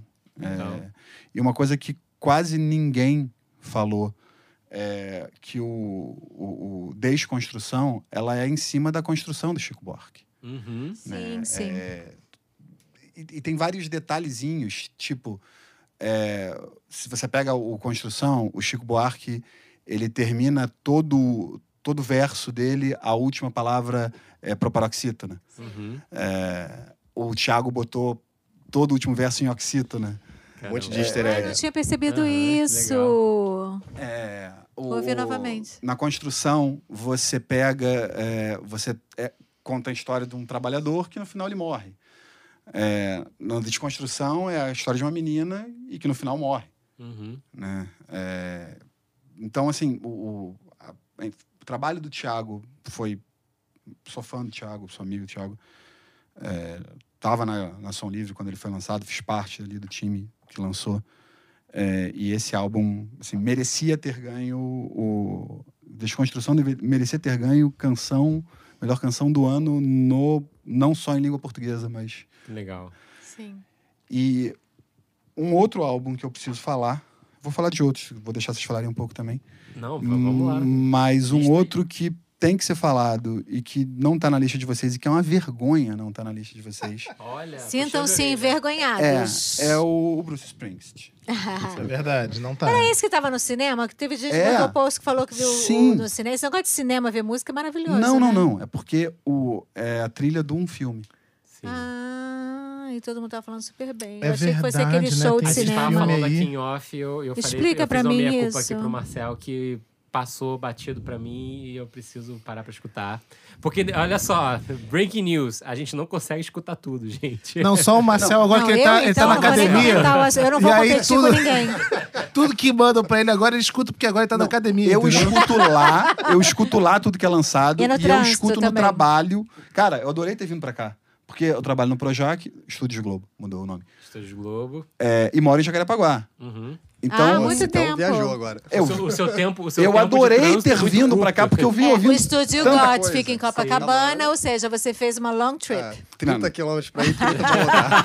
Eu vi muito mais. E na E- volta e vai bombar também. E tudo Vai que eu bombar. recebo, eu escuto realmente. Eu tava, comentei isso com o Fábio. Eu, eu beiro o toque, né? É, um pouquinho mais eu tinha toque. E então eu vou recebendo e eu vou catalogando Você a ficou ouvindo ordem. cassete, CD ou... Não, cassete eu me recuso. Não, eu usei cassete não, pô. O- E aí eu vai chegando, eu vou empilhando para ir ouvindo na ordem que eu recebo e vou catalogando. Pô, essa, isso aqui funciona para um personagem assim, isso aqui funciona para uma trilha assada. Enfim. Esse é o máximo. Eu tô na pilha de setembro. Nós estamos em dezembro. Olha só. Tá bem, tá bem, tá bem. São Intenso, quantos em média por mês? Não tem, não tem uma média não. Tem, assim, início do ano chega muito. Início do ano chega muito. Bacana. Tem que criar um algoritmo aí pra ajudar. Pra ajudar. Eu escuto, Mais escuto disco na tudo. sua lista? Ah, tem, peraí. Deixa eu ver aqui. Que normalmente acontece com e-mail pra gente, né? Com Ninguém caixa botou entrada. Rashid na lista, essa música com a Duda Beat, maravilhosa. Vamos chegar em músicas. Vamos chegar em Ah, músicas. É, cara, vou botar é, um álbum que ele é instrumental, que é um álbum de jazz. ah, The Comet is Coming, que é bem legal. Quando eu vi na sua, isso eu já separei também. É, é- é- é jazz instrumental, mas é muito bem produzido. Assim, Legal. Cara, um outro nacional que eu achei que vocês fossem colocar, que é o da Martinalha. Ah, eu Muito amo a legal. Martinalha. Martinalha canta Cantando Vinícius. Vinícius, sim. Ai, muito amo. bom. Você está esperando muita gente, Marcel. não é assim, não. Quantas pessoas, quantos artistas na sua lista? Eu, eu não, eu são muitos, porque eu vou ouvindo e eu vou botando. Eu vou Ah, ouvindo e vou botando. Quando eu acho que é, assim, fora da curva, eu vou Vai botando. botando. Quem mais fora da curva aí? Depois você publica a sua lista no Facebook, que eu vou. Já tá vou... publicado, ah, já, já tá? já. Nossa, é muito É, rápido. porque você não me segue. Eu, vou- eu- claro que eu sigo você, igual novela. É, Ariana Grande é um álbum. Esse aí. Esse eu falei, eu botei também na minha. Ah, então peraí, eu tinha o média, porque, gente, eu não tinha a lista do You Got antes de gravar. Foi o que faltou a lista aqui, então peraí. Você sabe que eu quase botei, eu, eu fiquei considerando, daí eu ouvi de novo hoje, aí eu falei, eu gosto, não Mas gosto do álbum esse- todo. Esse é o problema de você ouvir de novo, porque aí você vai ouvindo de novo. você- Não, Bom, você tem já ouviu disco pelo menos três de novo, vezes, eu me não tem? apaixono mais. É, É, isso. pra mim, eu O tenho da a Lana- lógica das três vezes. O da tem? Lana do, do- do- da Lana do Rei, acho. O da Lana. Esse vídeo deu certo, não, Fábio. É, esse da Lana Del Rey, eu fui dar um double check, eu vi de novo e eu falei, pô, ele merece demais. Eu concordo, Tá eu passei lista. a gostar mais quando eu escutei de novo ele. Mas deixa eu, fa- eu vou defender aqui a Ariana pelo seguinte. Eu acho que, primeiro, ela chegou na maturidade dela nesse, nesse disco. E ela é uma artista que joga o jogo do single, né? O jogo do, do, porra, do, do sucesso Sim. rápido e tal. E esse tipo de artista, a gente tá acostumado a ouvir uma música, a próxima música não tem nada a ver com a anterior, e a próxima também não tem nada. E aí, é, esse disco dela, você ouve de ponta a ponta e, cara, te envolve. É, por mais que tenha sido. é, E isso é um critério que eu uso muito, porque Claro. tem vários discos que são lançados que não são discos, são Sim. compilações, de compilações, singles. isso, é. Sim, isso aí. é, Eu e- entendo que o disco ele tem que contar uma história. Eu concordo Exatamente. E esse disco da Ariana, mesmo tendo sido feito por vários produtores diferentes, sei lá, o Max Martin, um monte de gente diferente, com certeza teve alguém ali naquele projeto que uniu as pontas, às vezes talvez a própria O artista. diretor artístico, às É, o vezes, diretor também, artístico, né? porque Porque a gente falou tudo que é tão soa necessário, não tem cara, mais. assim, tudo soa parecido, sabe? Tipo, e é legal ouvir um disco pop de artista que tá jogando single, mas, cara, porra, tá, você, Total, você tem o mas prazer de ouvir de ponta a Eu, eu confesso que eu tenho dificuldade com a Ariana. Eu acho um pop muito fácil e. Não sei. Sim, eu tô, mas Falta, falta algum coração ali que eu não sei qual é o coração que falta, mas falta um coração ali. Muito calculado. Mas, cara, me arrisco a dizer que eu concordo com você. E o motivo que fez entrar é justamente porque eu penso isso dela. E quando eu ouvi, eu me surpreendi. absurdamente. Timbres muito bonitos, cara. Eu tô... É, a gente falou muito das baianas, da- das Bahias. É, Tarântula é um álbum É incrível. muito, Tarântula, muito é. bom. Muito E tem muito isso de que é um álbum, né? Você escuta ele inteiro. Sim. É, Parece que foi feito no mesmo lugar, mesmo não sendo, né? Pois é, pois é. É, Eu gosto muito de country music. É, e tem um disco de country music do Cody Johnson, que é bem legal, legal. super bem produzido. É, Of Monsters and Men é uma das minhas bandas favoritas. Lançou um álbum bem legal. Não é o melhor Uhum. deles, mas é bom. É, Black Keys é legal, Let's Rock é um, um álbum bem maneiro. Ahn, deixa eu ver o que mais eu falo aqui. Tem muita coisa. É, Outro Terno, nacional, gente. o Terno é um excelente Ah, álbum. o terno. O Terno eu coloquei na minha lista de menções honra- honrosas, porque tem. Realmente gosto muitas músicas ali. Muito mesmo. Eu gosto muito do Terno e eu gosto mais ainda do Tim. Legal. Eu acho, Eu acho o Tim um o, talento O é um, um dos grandes talentos dessa nova geração. Concordo. E pra terminar, é, que eu não tô falando todos, mas pra terminar, eu já falei do Bruce Springsteen, né? Não quero repetir. É um disco que saiu. a- Tem um. Fazer uma menção honrosa porque é um disco. tá na lista e ele foi muito bem mixado, muito bem produzido, que é o Juan Luiz Guerra, o Literal, que é um disco latino também. Legal. E o mais um disco que talvez não esteja na lista de vocês, porque foi lançado há muito pouco tempo. Então talvez vocês não tenham sido impactados ainda, é o novo do Coldplay. Que é Ah, bem legal. Foi lançado tem duas, três semanas. Duas, três semanas. Ah, eu amo, tempo, eu é. amo, Mano Lee. Eu, Eu eu confesso que o Coldplay tá na minha, Everyday tá Life. tá na minha zona Everyday de Life. preconceito difícil de quebrar.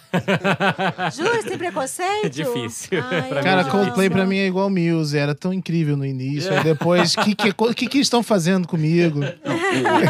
Eles- Muse, eu, Eu tenho é, eu menor sou muito fã do Muse. Muse é um dos melhores shows que eu vi na vida, foi o show do Muse. Qual, qual show?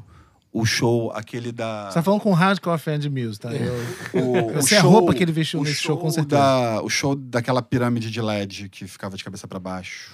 Foi abrindo pro. Pera aí, mas você viu aqui no, no Brasil? Não, vi lá fora. Ah, tá. Isso, é. Foi. Eu vi no TD Garden, em Boston. Que ano foi isso? 2009. Nove. É Resistance, o, o, a época do Resistance. É, cara, enfim, não vou, não vou dar pala aqui de, de, de 2009, hardcore 2000, fan. 2008 mas, 2009, tô na dúvida agora. Mas É, mas assim, pra mim é, é, é esse caso, era a melhor banda do mundo, pra mim, é, no início. Power Trio. Porra, que se Foda. resolvia no palco. Aí não sei o que, que aconteceu, que eles se perderam muito. Aí depois Crepúsculo, aquela época de Supermassive e tal. É. E aí, nesse último álbum, eles voltaram, só que infelizmente eles lançaram no finalzinho do ano Você passado. não e gostou não do pode... show do Rock in Rio? Adorei. É, metade do show. Adorei. É, Mas valeu a pena, foi tão bom que. Né, valeu a pena. Sim. Bruno, aproveita então que você tá com a palavra e lista os seus. Manda brasa. Eu queria listar o, o último álbum do Miso, porque eles se recuperaram mais é final do ano passado, então não pode. Vamos lá. Ahn, quase Não pode nem fazer a menção falou. honrosa de- do final do ano passado? Não, não pode, Não cara. pode? É fast forward. Mas é um episódio rewind esse aqui, né? É, Tamo mas é rewind mais ou menos. Não pode ser tão rewind, né? Manda é... brasa então na lista do ano. A- ali, primo do, do Muse, eu vou citar o Tom York, né? Com o Anima. E, é, e a gente. Eu, eu, eu mesmo já falei do. Do, do, do filme que foi lançado pra, junto com, com o álbum no Netflix. E pra mim, assim, na primeira vez que eu escutei, eu fiquei. "Ah, será que é o Tom York fazendo coisas do Tom York, assim, de novo? E aí, quando eu assisti o filme, eu falei, não, eu vou dar mais uma chance, porque ganhou um novo significado agora. Achei tão poético que é, mudou um pouco pra mim o álbum. Rock on Tours, é, que pra mim é aquela coisa, é a pizza fria, mas continua sendo pizza, É cara. porque eu, eu- eu vou te falar que eu peguei um bode. Mas é pizza fria, mas é pizza, cara. É Jack White, é, o, é, um eu Brandon. peguei- Eu peguei bode do Jack White. Pizza fria é ótimo. né? É, mas é bom, né, cara? Eu gosto de pizza Cara, fria. Pizza do dia seguinte, manhã, né? É, no café da manhã, bem mais? geladinha. É, é, você já foi lá na, na Third Man Records? Ai, não, cara, eu queria muito. Eu fui, eu tive em Nashville produzindo sertanejo. Aí eu falei, bom, já que eu estou aqui, vou. Alguma coisa boa tem que acontecer, né? Aí eu fui lá na Man. é, cara, é muito maneiro. É um local assim completamente. Sim, eu vou ter que fazer essa viagem, cara. Cara, vale muito a pena ir em Nashville. É, assim, Eu vejo todos os vídeos. é surreal. Bom, Cold War Kids é também já citado aqui, mas esse Tava álbum na minha é... lista do ano passado. Pô, mas é o álbum desse ano, cara. É o New Age Norms 1, Não. Eu postei. o, o anterior, O né? Que também é bem bom. É, Mas, cara, Cold War Kids não, não deixa cair a peteca. Realmente eu gosto deles desde 2006 e, e não mudou. É, Já comentado também, já dito polêmico, o Kanye West. o Bruno É. foi lá, de novo. Eu realmente não gosto do Kanye West, mas, cara, Só ele gosta dele. só ele e o Trump. Mas é. Cara, ouvindo. Não, nem o Trump, né? Mas ouvindo, assim, sem preconceito, tirando, de- separando o artista da arte, cara, é brilhante. É brilhante. E eu, e eu não escuto animado com o lançamento. Eu fui escutar pra ver qual é. E realmente me impactou bastante. Não poderia deixar de citar o álbum da Jade Baraldo, que esse eu acompanhei de perto. Cara, é bem bom. Olha. Muito tá obrigado. Bem bom. Foi o Maurício que produziu, não foi? Não foi. Ele compôs algu- várias das músicas junto com ela. Tá, eu Mas eu achava que ele tinha produzido. Não. O álbum é bem bom. É... E é aquilo, assim, tipo. Jade Baraldo que tá devendo a, a visita aqui ainda. Sim, programa. sem Super. dúvida. Super citada. Superstar é mais do que Trendy Topics aqui no, Fast no, no Fast. Forward, mas eu não poderia jamais deixar de citar esse álbum, porque realmente, assim, é, foi uma belíssima surpresa. Ahn, mais um que também não teria como deixar de citar é o Hip Hop Machine, que tem, tem a versão do álbum, Eu sou né? Oh, eu adoro esse álbum. Você gosta, né, Guta? Tá na sua lista? Tá, toca na minha vitro- vitrola todos os dias. Toca no seu Walkman. Não, é Walkman. aquele que você leva pra academia Meu também, que nem o. Marcel. Mas o, e o que eu acho, assim, muito surpreendente, pensando nos álbuns desse ano, em comparação a quando eu pensava nos álbuns dos anos anteriores, é que esse é um ano que eu tive muitas surpresas. Tipo, coisas que eu não esperava de artistas que eu não esperava. Me impactaram, tipo, ué, que estranho e que bom que isso tá, tá rolando, né? Então acho que fecha assim minha lista. Fecha assim sua lista. Guta, discos agora. Ah, eu tenho uma lista, peraí. Fiz o dever de casa, só um minutinho, botar o óculos. Não vários que a gente já citou, hein? Sim, não, Hip Hop Machine estava aqui na minha lista, um quilo, mas eu tenho para falar de música também, né? Deixe-me ir, que é uma música incrível. Não, olha só. A gente tá em discos, aí a gente chega Ah, em então tá. músicas. É, eu falei de música porque eu sou convidado. Ah, É, beleza. então pode, É, ah, pri- então privilégio. Você pode, ok, privilégios, ok, entendo os privilégios. Debajos, que é uma banda que eu amo. Eles têm um álbum chamado Vulcão, que é Uhum. incrível. Nossa, fui no festival agora com eles que eu fiquei apaixonada. Amarelo, bom, já citamos, Já citamos. tá na minha lista. Tão Real, Rashid, que eu também sou apaixonada pelo. Vocês viram que eu adoro rap, né? Estamos vendo. Ah, Jonathan Fair, que é outro incrível que eu amo. O álbum é Trilogia do Amor. E as Bahias e a Cozinha Mineira, que são as minhas queridas, É, tá na minha também. que é Tarântula. Tarântula. You Got. Tá, vou falar de dois discos. Um é jabá, outro não. Opa! Não, mas é jabá, mas é de coração, porque É se de for coração, pode. É de, é de verdade, não, de verdade. essa lista só vale Vou começar porque não é o Jabá primeiro, sempre falo de música latina. É, cara, um cara que é um dos ídolos da vida, tem que falar, lançou um disco foda, Santana. Uau. É, Verdade. disco sobre a África, assim, só que, tipo, primeiro. Merda, história- não tá na minha lista. Pode, pode botar agora, pode botar agora. Agora vai. Eu já publiquei, não pode. Merda. Edita. Ninguém vai ver. Cara, não é um disco fácil de ouvir, assim, pra quem tá acostumado com porra, com o pop de hoje, com, cara, é um disco de world music, é, porra, tem polirritmia ali no meio, cara, tem, cara, tem uns compassos quebrados, tem umas melodias toda tortas, assim, Já tem... foi citado aqui já, né? Não, eu acho que álbum. não, acho que não, acho que Santana nunca, não. nunca, nunca falamos, assim. Não eu lembro. Cara, me Então, é impactou... talvez off the record. É, me Tem uns impactou- lances meio dissonantes ali no meio. Dissonante, assim, tipo, melodias muito. É, é- é um disco do Santana sobre a África, mas é- tem muita influência da África do Norte, né? A Algéria ali, a parte. A, é, É, é quase meio árabe, assim. Quase, isso, exatamente. É cantado por uma, por uma cantora, a Bukia, que ela é espanhola, assim. Então, tipo, cara, tem uma, uma, um background moro, assim, muito, muito, muito, muito legal. Produzido, cara, por nada mais, nada menos que Rick Rubin. Opa! Sabe? tipo, pra quem não sabe, cara, quem nunca ouviu falar desse, vai na internet agora e busca. Um dos gigantes vivos. Cara, uns gigantes, assim. O cara que consegue produzir o Metallica e o Justin Timberlake na mesma vida, assim. Então, tipo, o cara que consegue é, é, passear por sons muito diferentes, né? E a gente, eu e o Fábio, a gente conversa muito disso. Não, pô, tem que ser especialista e tal. Cada um tem que ter o seu som. Mas, cara, o Rick Rubin tá aí fazendo som de, de, de a gente todos os citou ele muito no episódio Fit, que foi ele que teve a ideia de juntar o, o Aerosmith com, Com o Run DMC. Lá em Way. 85. se não me É, engano. isso aí. 86. Cara. É, sigam ele no Instagram. Acho o Instagram dele muito legal porque ele coloca uma frase por dia e apaga. Então, todo dia o cara vai lá, escreve alguma coisa e do dia seguinte apaga. E se você viu, você viu. Se você não viu, não, Não você viu, não vê e é mais. Assim. É mó, Tem que é mó barato. explicar pra ele que tem Viva o print, né? tem Snapchat. Tem que explicar isso pra ele.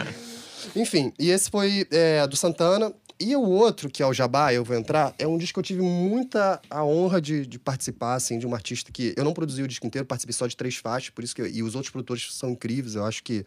É, mais uma vez, daquilo de tendo alguém ligando as coisas, você consegue fazer um disco em vários estúdios diferentes e no final ele soar como uma, como uma obra que foi feita em um mês em, um- em algum lugar.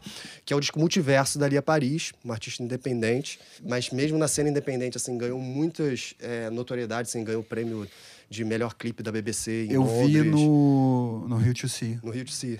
Ela tava Legal, lá. assim. Então, tipo, é um negócio que a gente tá falando, pô, de indie pop, assim, tem um negócio meio, meio boas canções, bons timbres, um, um, um negócio que a artista tá ali presente, porque é uma, não é uma artista que chega e deixa na mão do produtor, como tem muitos hoje. Ah, chega, pô, me, me junta uma galera, vamos fazer um camping. Cara, não, artista que já chega no estúdio com a ideia certa. Você, Ela você tem um lance meio cigano, meio né? cigano, sim, tipo, a mina viajada pra Eu, eu caramba lembro do tem, circo. é, tem, acho tem uma música chamada Nômade, se não me engano. Não sei se é desse álbum especificamente. Eu acho que essa é do anterior, do, do- Mas é, eu lembro que eu gostei muito do, do show dela no Rio to See. Tem uma música chamada Coração Cigano, né, nesse, nesse, nesse álbum. Inclusive essa que ganhou o prêmio, de, prêmio da BBC de melhor clipe estrangeiro, assim. Então, enfim, disco multiverso, participação de, porra, um monte de gente também. Produção, é, eu fiz três faixas, outras faixas foram do foi o Dudu Marotti. Um monte de gente boa, fica a dica aí. Eu muito honrado de participar dessa, dessa produção. Muito bacana. É, bom, eu tenho alguns aqui que não foram listados por ninguém. É, eu começo por um que, pô, gente, eu achei que tá, ia estar em mais lista. FK Twigs Magdalene fez um descasso incrível. É, é uma artista que já tinha prometido muito, já tinha feito um, um baita disco chamado LP1, né?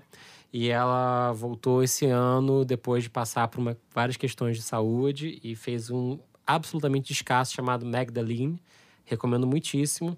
É, dois artistas que estavam completamente fora do meu radar e eu adoro quando sai um disco, eu vou escutar e me apaixono. Um chamado Elado Negro, com um disco chamado This Is How We Smile. Não Que conheço, é- vou anotar. Foi um dos discos que eu mais escutei no início do ano e é assim, pensa um disco gostoso para você colocar no carro numa estrada e só ir no flow. Elado Negro, Muito bom, muito This bom. is How You Smile. Ah, sigo com um outro artista que eu também tava. Um artista, nesse caso, mulher, que eu tava completamente fora do meu radar, chamado Waste Blood. E o disco chama Titanic Rising. Fazia muito tempo que eu não escutava num disco sintetizadores e teclados e coisas com, com sonoridades e timbres tão incríveis assim e tão emocionantes, com uma pegada meio oitentista, assim, mas realmente muito, muito bonito. É, sigo com um disco nacional que é, acabou de ganhar literalmente hoje o prêmio da Associação Paulista de Críticos de Arte como melhor disco do ano. Black Alien, Abaixo de Zero, Hello Hell. Acho um disco de volta muito legal. Não acho brilhante, assim, no sentido de levar para outros lugares. Mas foi um disco que eu reescutei ele anteontem, eu acho. De cabo a Foi rabo. feito lá no Papatinho, não é? Foi isso, exatamente. De cabo a rabo. E eu falei assim, cara, que, que, que falta faz um artista como Black Alien na cena do rap, falando o que ele fala, da forma como ele fala, e com esse ar, assim. É engraçado que no, no, no universo do rap, escutar um disco do Black Alien me soou uma coisa quase inovadora, sabe? Nesse sentido. Então, ouvir, quero ouvir. Isso tudo vai para nossa playlist? vai tudo pra playlist. Vamos falar no microfone, gente? Vamos falar no microfone. Ah, desculpa. Isso tudo vai para nossa playlist, Brunão? Sim. Ah, muito Eu bem. sigo a minha lista com o primeiro disco solo, O depois Bruno do... não foi muito confiante nessa resposta. Será- será- Ele tá preocupadíssimo com o tamanho da playlist. Considerando que nós estamos falando de álbum, vai ser uma playlist de provavelmente três dias e meio. Três dias e meio. Exa- é, eu tô pensando aqui, vou, vou ter que Mas a pegar gente uma ajuda música a escolher uma de- música de cada. Mas é uma oportunidade Ah. para você ouvir o álbum inteiro. Eu sigo com um disco de estreia de uma artista absolutamente seminal para a história da música, que depois de 60 anos de idade estreou em disco solo, que foi a Kim Gordon, que é a antiga baixista, compositora, vocalista do Sonic Youth.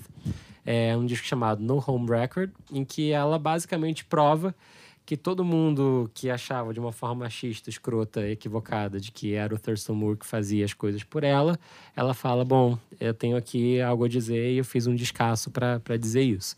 Então, recomendo muito Kim Gordon no Home Record.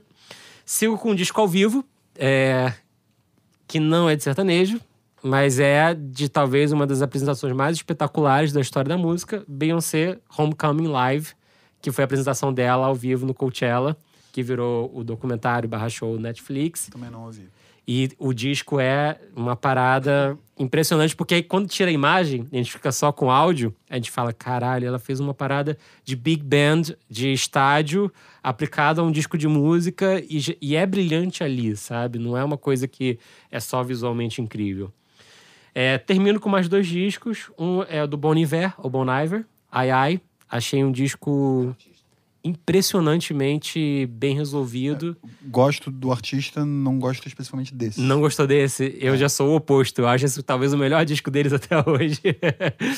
Pela forma como ele costura melodias e consegue construir quebras. E é um disco basicamente de soul disfarçado de muitas coisas. Mas é um disco para mim de soul e R&B disfarçado de 20 outras coisas. Talvez por aí, né? Não, é porque, assim, tem um lance de desconstrução ali que eu acho super interessante, mas não me soa natural. De sua forçada, me desconstrução. soa a desconstrução forçada. Interessante ponto de vista, bem interessante. Pra mim foi uma coisa que me pegou logo na primeira vez que eu escutei. Eu falei, tá, ele arrumou uma forma de eu continuar nesse disco, sendo um disco só de R&B, no final das contas.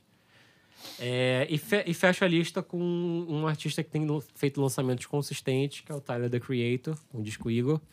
É, foi impressionante porque talvez foi o primeiro disco de rap do ano e depois vieram outros nesse ano, nessa, nessa linha. Que te- é um disco de rap que tem muitas coisas e até pouco rap. e no sentido de. de- né? Chegou a entrar e eu tirei. Ah, é? Por que, que você É. voltou atrás? Curiosidade. Porque ficou hypado demais. Ah. Sendo sincero. Cri- critérios critérios começou, pessoais, não, porque começou um, um buzz em cima da parada absurdo. Falei, tá, é bom, mas não é isso tudo. Por isso que é bom escutar novamente no fim do ano, que eu, eu volto e, e falo, ah, é, é, não, não é, é. não, é, não é. é- realmente bom, mas não era pra ter o barulho que teve em cima dele. Então, Talvez. Eu, eu lembro, você tem razão, eu lembro do barulho ser O muito barulho foi grande. absurdo. É. Mas eu pegando pra, Aí pra um pouquinho escutar de de, novo preguiça. agora, eu falei, caramba, é um barulho. discão. É um Sim. discão mesmo. Às vezes o hype atrapalha, né? Com Ah. certeza. A expectativa. É, por falar em hype, vamos abrir a lista. Deixa eu falar um último. Manda. É, Anderson, Sempre tempo. Anderson Paak, Ventura. Ventura. É, eu fiquei pensando por que ninguém botou, mas eu não ouvi também, então. Ah. Engraçado, eu ouvi. é, e aí eu acho que o Anderson Paak entra pra mim numa categoria injusta. Porque é um artista que eu acho tão absolutamente incrível que talvez eu espere muito mais do que ele vai entregar. Do que ele possa entregar sempre, né? Numa, numa frequência. É um hype. Então, olhando com um olhar bastante crítico, eu tenho dúvidas se eu realmente, de repente, olhei com um olhar um pouquinho crítico demais. E, então, já pra... É, ele entrou justamente no lugar do, Do Tyler, the Creator. Boa. Bom, por falar em hype, é... artistas revelações do ano. Que artistas que surgiram esse ano vocês acharam que foram para outros lugares e levaram a música por caminhos interessantes, nacionais ou internacionais? Dentro desse mesmo... é, Sim, dos álbuns, a Liso surgiu esse ano. sim. a Billie Eilish. Com certeza. É uma artista que, brasileira que tá na minha lista de melhores álbuns. É, um- e aí talvez ela esteja pelo conjunto da obra de como esse disco chegou para mim. É, chegou via o Miguel Afonso da Universal, que é para assim, um dos AIRs que eu respeito pra caramba que estão no mercado. E ele trouxe para mim um disco de uma artista nova chamada Malia Uhum. é, que tem uma história de vida incrível Sim. e o disco, assim, ela tem um vozeirão, ela é super talentosa e eu acho que ela vai ocupar um, um, assim, daqui um... A mesma coisa que aconteceu com a Isa Uhum. há dois anos atrás, eu acho que a, a Malia, ela vai ocupar um local, um lugar muito interessante legal. daqui a uns anos. Que legal. Bruno. Eu não, eu não estava preparado para essa lista. Sendo sincero, eu não estava preparado. Mas assim, se eu fosse, como eu falei, do, se tivesse um álbum só para citar, citaria Billie Eilish. Se, se fosse para citar uma artista, citaria Billie Eilish. Pronto, né? Ponto. Guta, A você Xênia mencionar? França, que eu acho que é bacana também. Se tem alguma. Eu gosto, gosto. Não, mas ela não O show surgiu dela esse no, ano, né? no Rock in Rio foi bem legal. Foi bem legal, sim. You got. Ah, eu acho que eu vou na Eilish também. Hum, Rapaz, eu tenho uma lista tão longa aqui, eu tô até sentindo. Não, vou, vou falar rapidinho. Kevin O'Cris, galera, é o ano do, do- da volta do funk com Kevin O'Cris. Eu nesse- sei, mas é outro funk. lugar. Aí eu nunca ia citar. Ah. Mas assim, Mas o Kevin O'Cris Eu- tinha música lançada no ano passado também. Tinha, mas o ano dele foi o ano esse dele ano. foi esse Foi, ano. foi esse né? ano. Tô- Eu, tô res- eu respeito isso. bastante o Kevin Cris pelo fator inovação dentro do funk. Só que eu jamais iria citar um artista de funk. Então, É, então aí, aí é porque, complicaria. só reforçando, os critérios pra mim são todos muito pessoais hoje. Tá bom. Muito pessoais. Check. Não, assim, Não estou fazendo média com o Concordo mercado. com você, acho que é- foi de fato um, um ano muito bom pra ele. Eu pessoalmente tenho um pouquinho de preguiça com esse Funk 150, Uhum. porque essa galera de produtores novos está descobrindo o, o Holland 808 como se fosse a grande novidade, né? Porque essa, essa caixa é, De é desse sintetizador de 20 anos. 20 anos. E eles estão usando como se fosse a grande novidade, a, a, a nova sonoridade da música. 40 anos. anos, 40 anos. É da década de. Alguém avisa isso pro, pros, pra galera do rap usando o autotune, então, pelo amor de Deus, porque tá, tá osso. Tá vergonha, né? Tá é vergonha di- difícil. Bom, fora ele, Jonga, eu acho que é um artista muito relevante, que talvez ainda esteja por Ladrão. entregar a sua melhor produção. O, o álbum. O, do- tá falando do ladrão? É, não, tô falando do artista, Ah, ponto. tá. Minha- meu critério aqui é só o artista do que ele pode entregar de interessante. Sim, né? concordo. Então, Jonga, pra mim, com certeza. Um outro artista, Youn, que é um artista nacional, tem uma baita música chamada Nova York. Eu recomendo muito que, que escutem, é muito legal. Rap, indo por outros caminhos interessantes. A estreia solo do Thiago Oliveira, líder do Maglore, fez um, um, um disco bem interessante, que tem pelo menos um, um musicão. Eu acho que foi um ano muito forte para me citar. é, que, que, que surgiu ano passado, brilhou ano passado, mas esse ano ela lançou o disco e tem, e tem estado em todos os lugares. É, uma artista nova que o Bruno já citou, que eu achei que tá numa crescente muito interessante, é a Ana Frango Elétrico, né, que lançou um disco esse Ah, ano. eu tenho ouvido muito falar nela. Little Electric Chicken Heart, muito interessante. É difícil colocar dentro de uma caixa de alguma coisa em comum. Sigo com talvez uma das grandes novas vozes, que ainda vai entregar muito, que é Majur.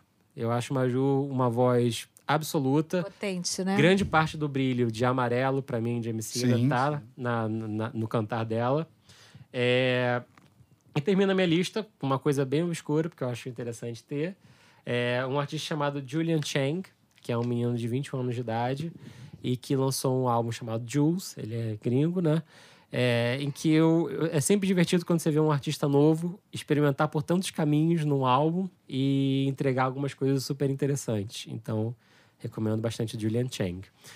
E para fechar, é, músicas que todos gostaram, especialmente esse ano. É, Quem quer começar com essa lista de música? Quer Marcel, de novo? Tem mais essa Já que lista, né, Marcel tá Fábio? puxando. Caraca, vamos É, ver. Ele, ele não avisa pra gente, ele falou assim, é os álbuns e tal, e depois... Não, Não, não, não, eu não, fui eu ver, eu fui tudo, ver depois, gente. tinha uma mensagem, sim. Pra mim, Uma não. Pra mim, ele Nosso avisou. grupo Você é tinha convidado. duas. eu, eu fui respondi em cima falando, não, gente, é isso aqui, Eu fui ó. corrigir a Guta falando, não, Guta, é só álbum. Daí tinha realmente uma mensagem Se do a Fábio galera falando, visse as né? trocas de mensagem no WhatsApp pra pauta. É, vamos lá. É, e aí, eu usei um critério um pouquinho diferente para música, porque eu, eu me deixei influenciar pela relevância dela no cenário né, e no que aconteceu com a música. É, não tem como não falar de Outer Road, né? não tem como não falar. Bad Guy, Billie Eilish, é, ah, Amarelo. Já falamos Já aqui, falamos. realmente, que música. É, só, só o Toll Road, acho que é um case, inclusive, dos novos tempos, da nova prática de fazer música, das pessoas fazerem um beat de um lado do planeta, a outra pessoa comprar esse beat do outro lado, e esse artista que, que botou o top line, que botou a voz, não teve nenhum contato com o cara que fez o beat e faz um hit mundial, assim. Isso é o, tipo... É um case, né? É um case, é, tipo, é, É uma um raridade. novo mundo, né? É, Juice, eu acho que é um, um musicão. Lizzo, É. É, a desconstrução do Thiago York eu já falei. isso, É, falei da Covarde, da Rimena. isso. Do Bruce Springsteen, a que eu mais gosto no álbum é a Tucson Train. É linda, é, tem um arranjo de cordas. Foi gravado no, no celeiro da, da fazenda dele. Incrível. Incrível. É, uma música que é do, do ano passado, mas que aconteceu esse ano num remix e que tocou muito é Calma, do Farruko, Pedro Capó e, Muito boa essa música, e muito Farruko. boa. Tocou, lá fora tocou muito. É, tocou tanto que chegou no Brasil, porque normalmente não chega Não vem. né? É, das é, e das músicas populares, né? É, uma e aí por conta da novela, eu acho que uma música de 2002, ela ressurgiu muito. 2002 não, acho que ela é um pouquinho depois. Acho que é 2006. Não, a do é- Xande. Acho ela que tá- é 2001, na verdade. 2001? É, é. Vou até olhar aqui. é, eu lembro que era a música da Copa. Isso. É, mas eu, eu acho que a música da Copa de 2002 era Zeca Pagodinho e da Copa de 2006 era o Xande. Não tenho certeza.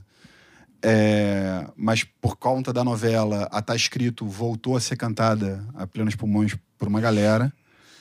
É, o Atrasadinha, do Felipe Araújo, tocou muito, embora seja uma música de setembro do ano passado.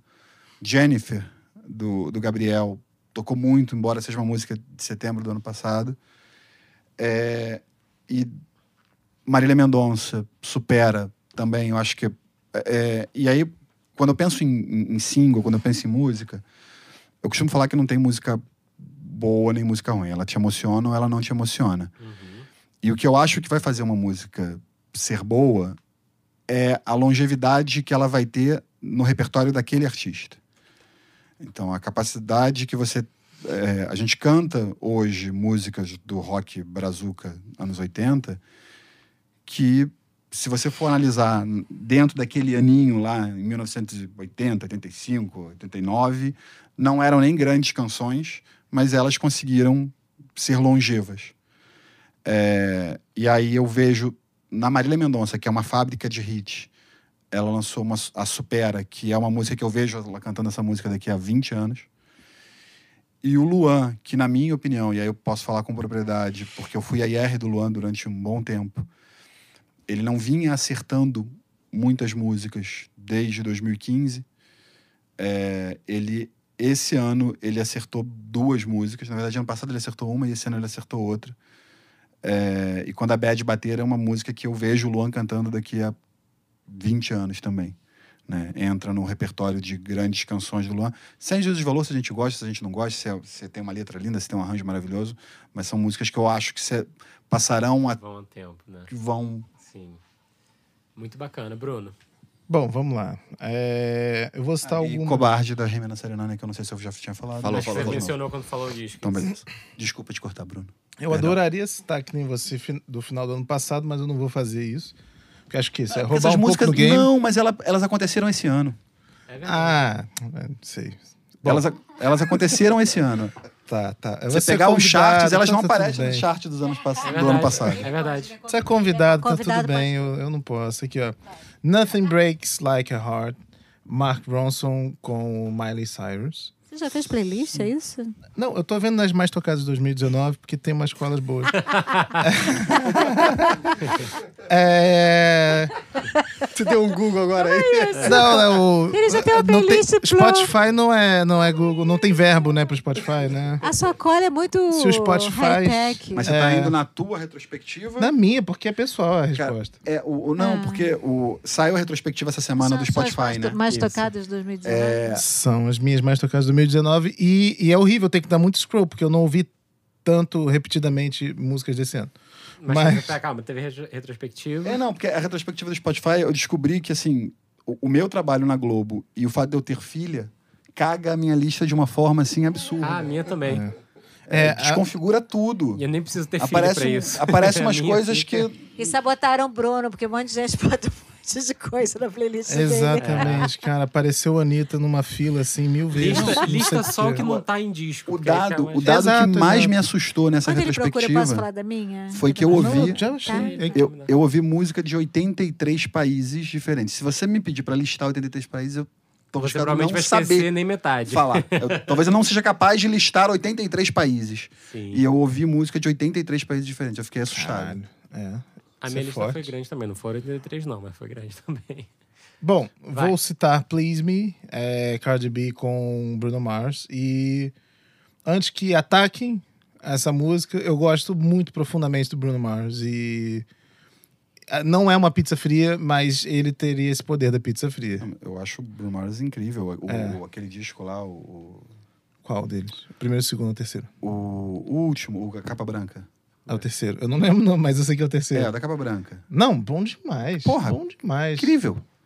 Incrível. Exatamente. E para citar, para não deixar de citar, para mim é, é é um- é uma homenagem de single e não de álbum, Seven Rings da Ariana Grande. Muito bom. Guta, lista de músicas. Incrível. Lista de músicas, vamos lá. Que tem um sample no meio. Eu não né? posso deixar de mencionar o Hip Hop. Machine. É? Tem um sample. Acabei, no eu falei, né, De na verdade. Né? Falou, sim. Não sabia. Falou Que, Tem. que loucura. Ah, ah, agora eu posso falar da faixa do Rashid com a Duda Beat, Como chama? que é Sobrou Silêncio, Sobrou silêncio. que é incrível. E a As Bahias e a Cozinha Mineira, a faixa Carne dos Meus Versos, também, que é muito legal. Amarela Emicida, que a gente já falou, Uhum. né, com Pablo Vittar e Majur, que, enfim, participações incríveis. E o Debajos Bem TV com o Céu, com a Céu, inclusive. Ótimo. You got. Muito bem. É, vou falar uma, uma só que eu acho que inclusive você vai gostar, Fábio. Parece a tua onda, assim. Música latina de novo. É, É latino um, indie? É latino índia, Opa. exatamente. Que a, gente, tá- a gente fala de latino, fala muito de reggaeton aqui. Né? A gente vai falar Maluma, Osuna, Grace. Isso é popetom, isso não é, É. Pop Tom. Então, é, o Rubio é um projeto de, um- de uma, cara, de uma multiartista chilena, assim, baterista, cantora, a Fran Straub. Quem me mostrou esse projeto foi o Felipe Siqueira da Warner. Eu, na hora que ele me mostrou, falei, cara, isso aqui é sensacional, porque é um tipo de som que a gente não costuma muito ouvir em, em língua espanhola, que é o eletropop. Né? Tipo, sei lá, imagina um Gary Newman hoje é, cantando em, em espanhol, assim, muito, com muito bom gosto, com uma onda muito, cara, muito atual, assim, sabe? Tipo, então, é, fica um single é, que eu gostei muito, foi um single desse ano, chamado Pá- Pájaro Azul, Azul, né? Pájaro Azul. Eles têm um disco muito bom também de 2018, que é um pouco mais eletrônico, é, mas esse single é, é sensacional. É, Fábio, você vai gostar muito. Já deixei salvo aqui. Bom, acrescentando tudo que a gente já falou aqui, eu acrescento mais umas músicas aqui é, na, na minha listinha. É, começando com Diaba da Urias, que eu acho que é uma, foi um baita single dela, super legal. É, numa onda bem, bem diferente e bem, bem única, assim, eu achei, na, na forma como foi feita e como entrou aqui. É, sigo, tive tristeza que não teve disco dela esse ano, porque sou muito fã, mas tiveram dois singles que já me acalentaram o coração. Um se chama Solita, da Caliutes, e outro é um feat da Caliutes com Kai Tranada, que acabou de sair também, chamada 10%. É, recomendo muito. Eu adoro Giovanni, da Jamila Woods, que fez um disco que muita gente achou absolutamente incrível. Não acho um disco incrível de cabo a rabo, mas essa música absolutamente é, me pegou. É, Pegando Leve do Terno foi um- uma música que tocou direto pra mim Sim. aqui. Gosto muito mesmo. É, Eu Vou, que é uma música que o, o Alex Chiavo me mostrou, do Hot e Oreia, né? Um- Uma dupla de raps, é, rappers brasileiros, com participação do Jonga. É, muito bacana. É, Toyota Man do Neo Indian, que eu já citei numa, numa outra ocasião. E para mim a música pop mais incrível do ano, que é Motivation da Normani, de longe, assim, por muitas léguas. é, torço muito para que ela entregue um disco muito incrível, porque esse single me deixou com água na boca, literalmente. Gente, falar só uma última música, então. Manda que brasa. Nicote vai gostar, já que você, citou muito pop latino. É, nesse disco do Luan Luiz Guerra, é, tem uma música chamada Kitty Pum, que tem um riff maldito que fica na cabeça. Riff maldito é ótimo. E você fica ouvindo ele em loop, Adoro. você não consegue parar de ouvir. É tipo caneta azul? Não, não. Mas. Mas é maldito. É, e, cara, depois quando a gente encerrar aqui, você dá play pra você ver, porque vocês vão ficar com esse riff na cabeça. tô com medo fiquei. agora. Quer passar a maldição? É, é, é um, um, um sax, um riffzinho de sax, puta, sarapa, mas é maneiro. Já achei divertido. gente, a gente quer agradecer muito a presença do Marcel aqui. Super. Na nossa primeira retrospectiva ever. A gente falou pra caramba, né? Duas horas quase falando. Quase vai, vai, horas. Esse é o, primeiro, é o primeiro rewind do Fast Primeiro Forward. rewind, um vai ter um episódio mais longo, trabalho pra editar legal. mas eu espero que tenha sido divertido Não, pra- adorei. pra, você. Espero que eu não tenha falado muito besteira. Imagina, Imagina, foi é um super. prazer. Eu acho, eu acho o seguinte, é, é tão bom, é tão bom convidar o Marcel pra falar de música, que a gente fica quase duas horas aqui. Então é esse o segredo. Valeu, Então é. Marcel. Gente, obrigado. É, Muito Parabéns. bom, muito bom. Parabéns pela iniciativa, é muito legal. Não ouvi tudo ainda, porque eu não consegui, de verdade, mas eu pretendo ouvir. Eu escuto alguns outros podcasts, então eu quero botar na ordem. Como eu falei, eu primeiro o toque, então.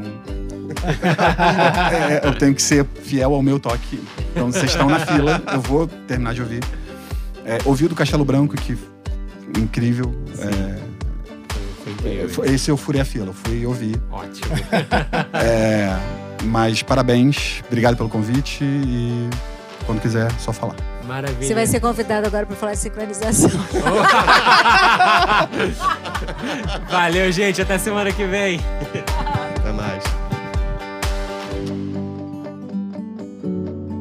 O FF Podcast é produzido por Fábio Silveira, Bruno Costa, Guta Braga e You Got. O editor-chefe é Fábio Silveira. A gravação de áudio e edição final são feitos por You Got no You Got Studios, no Rio de Janeiro. A trilha sonora é de You Got e Bian. Até a próxima.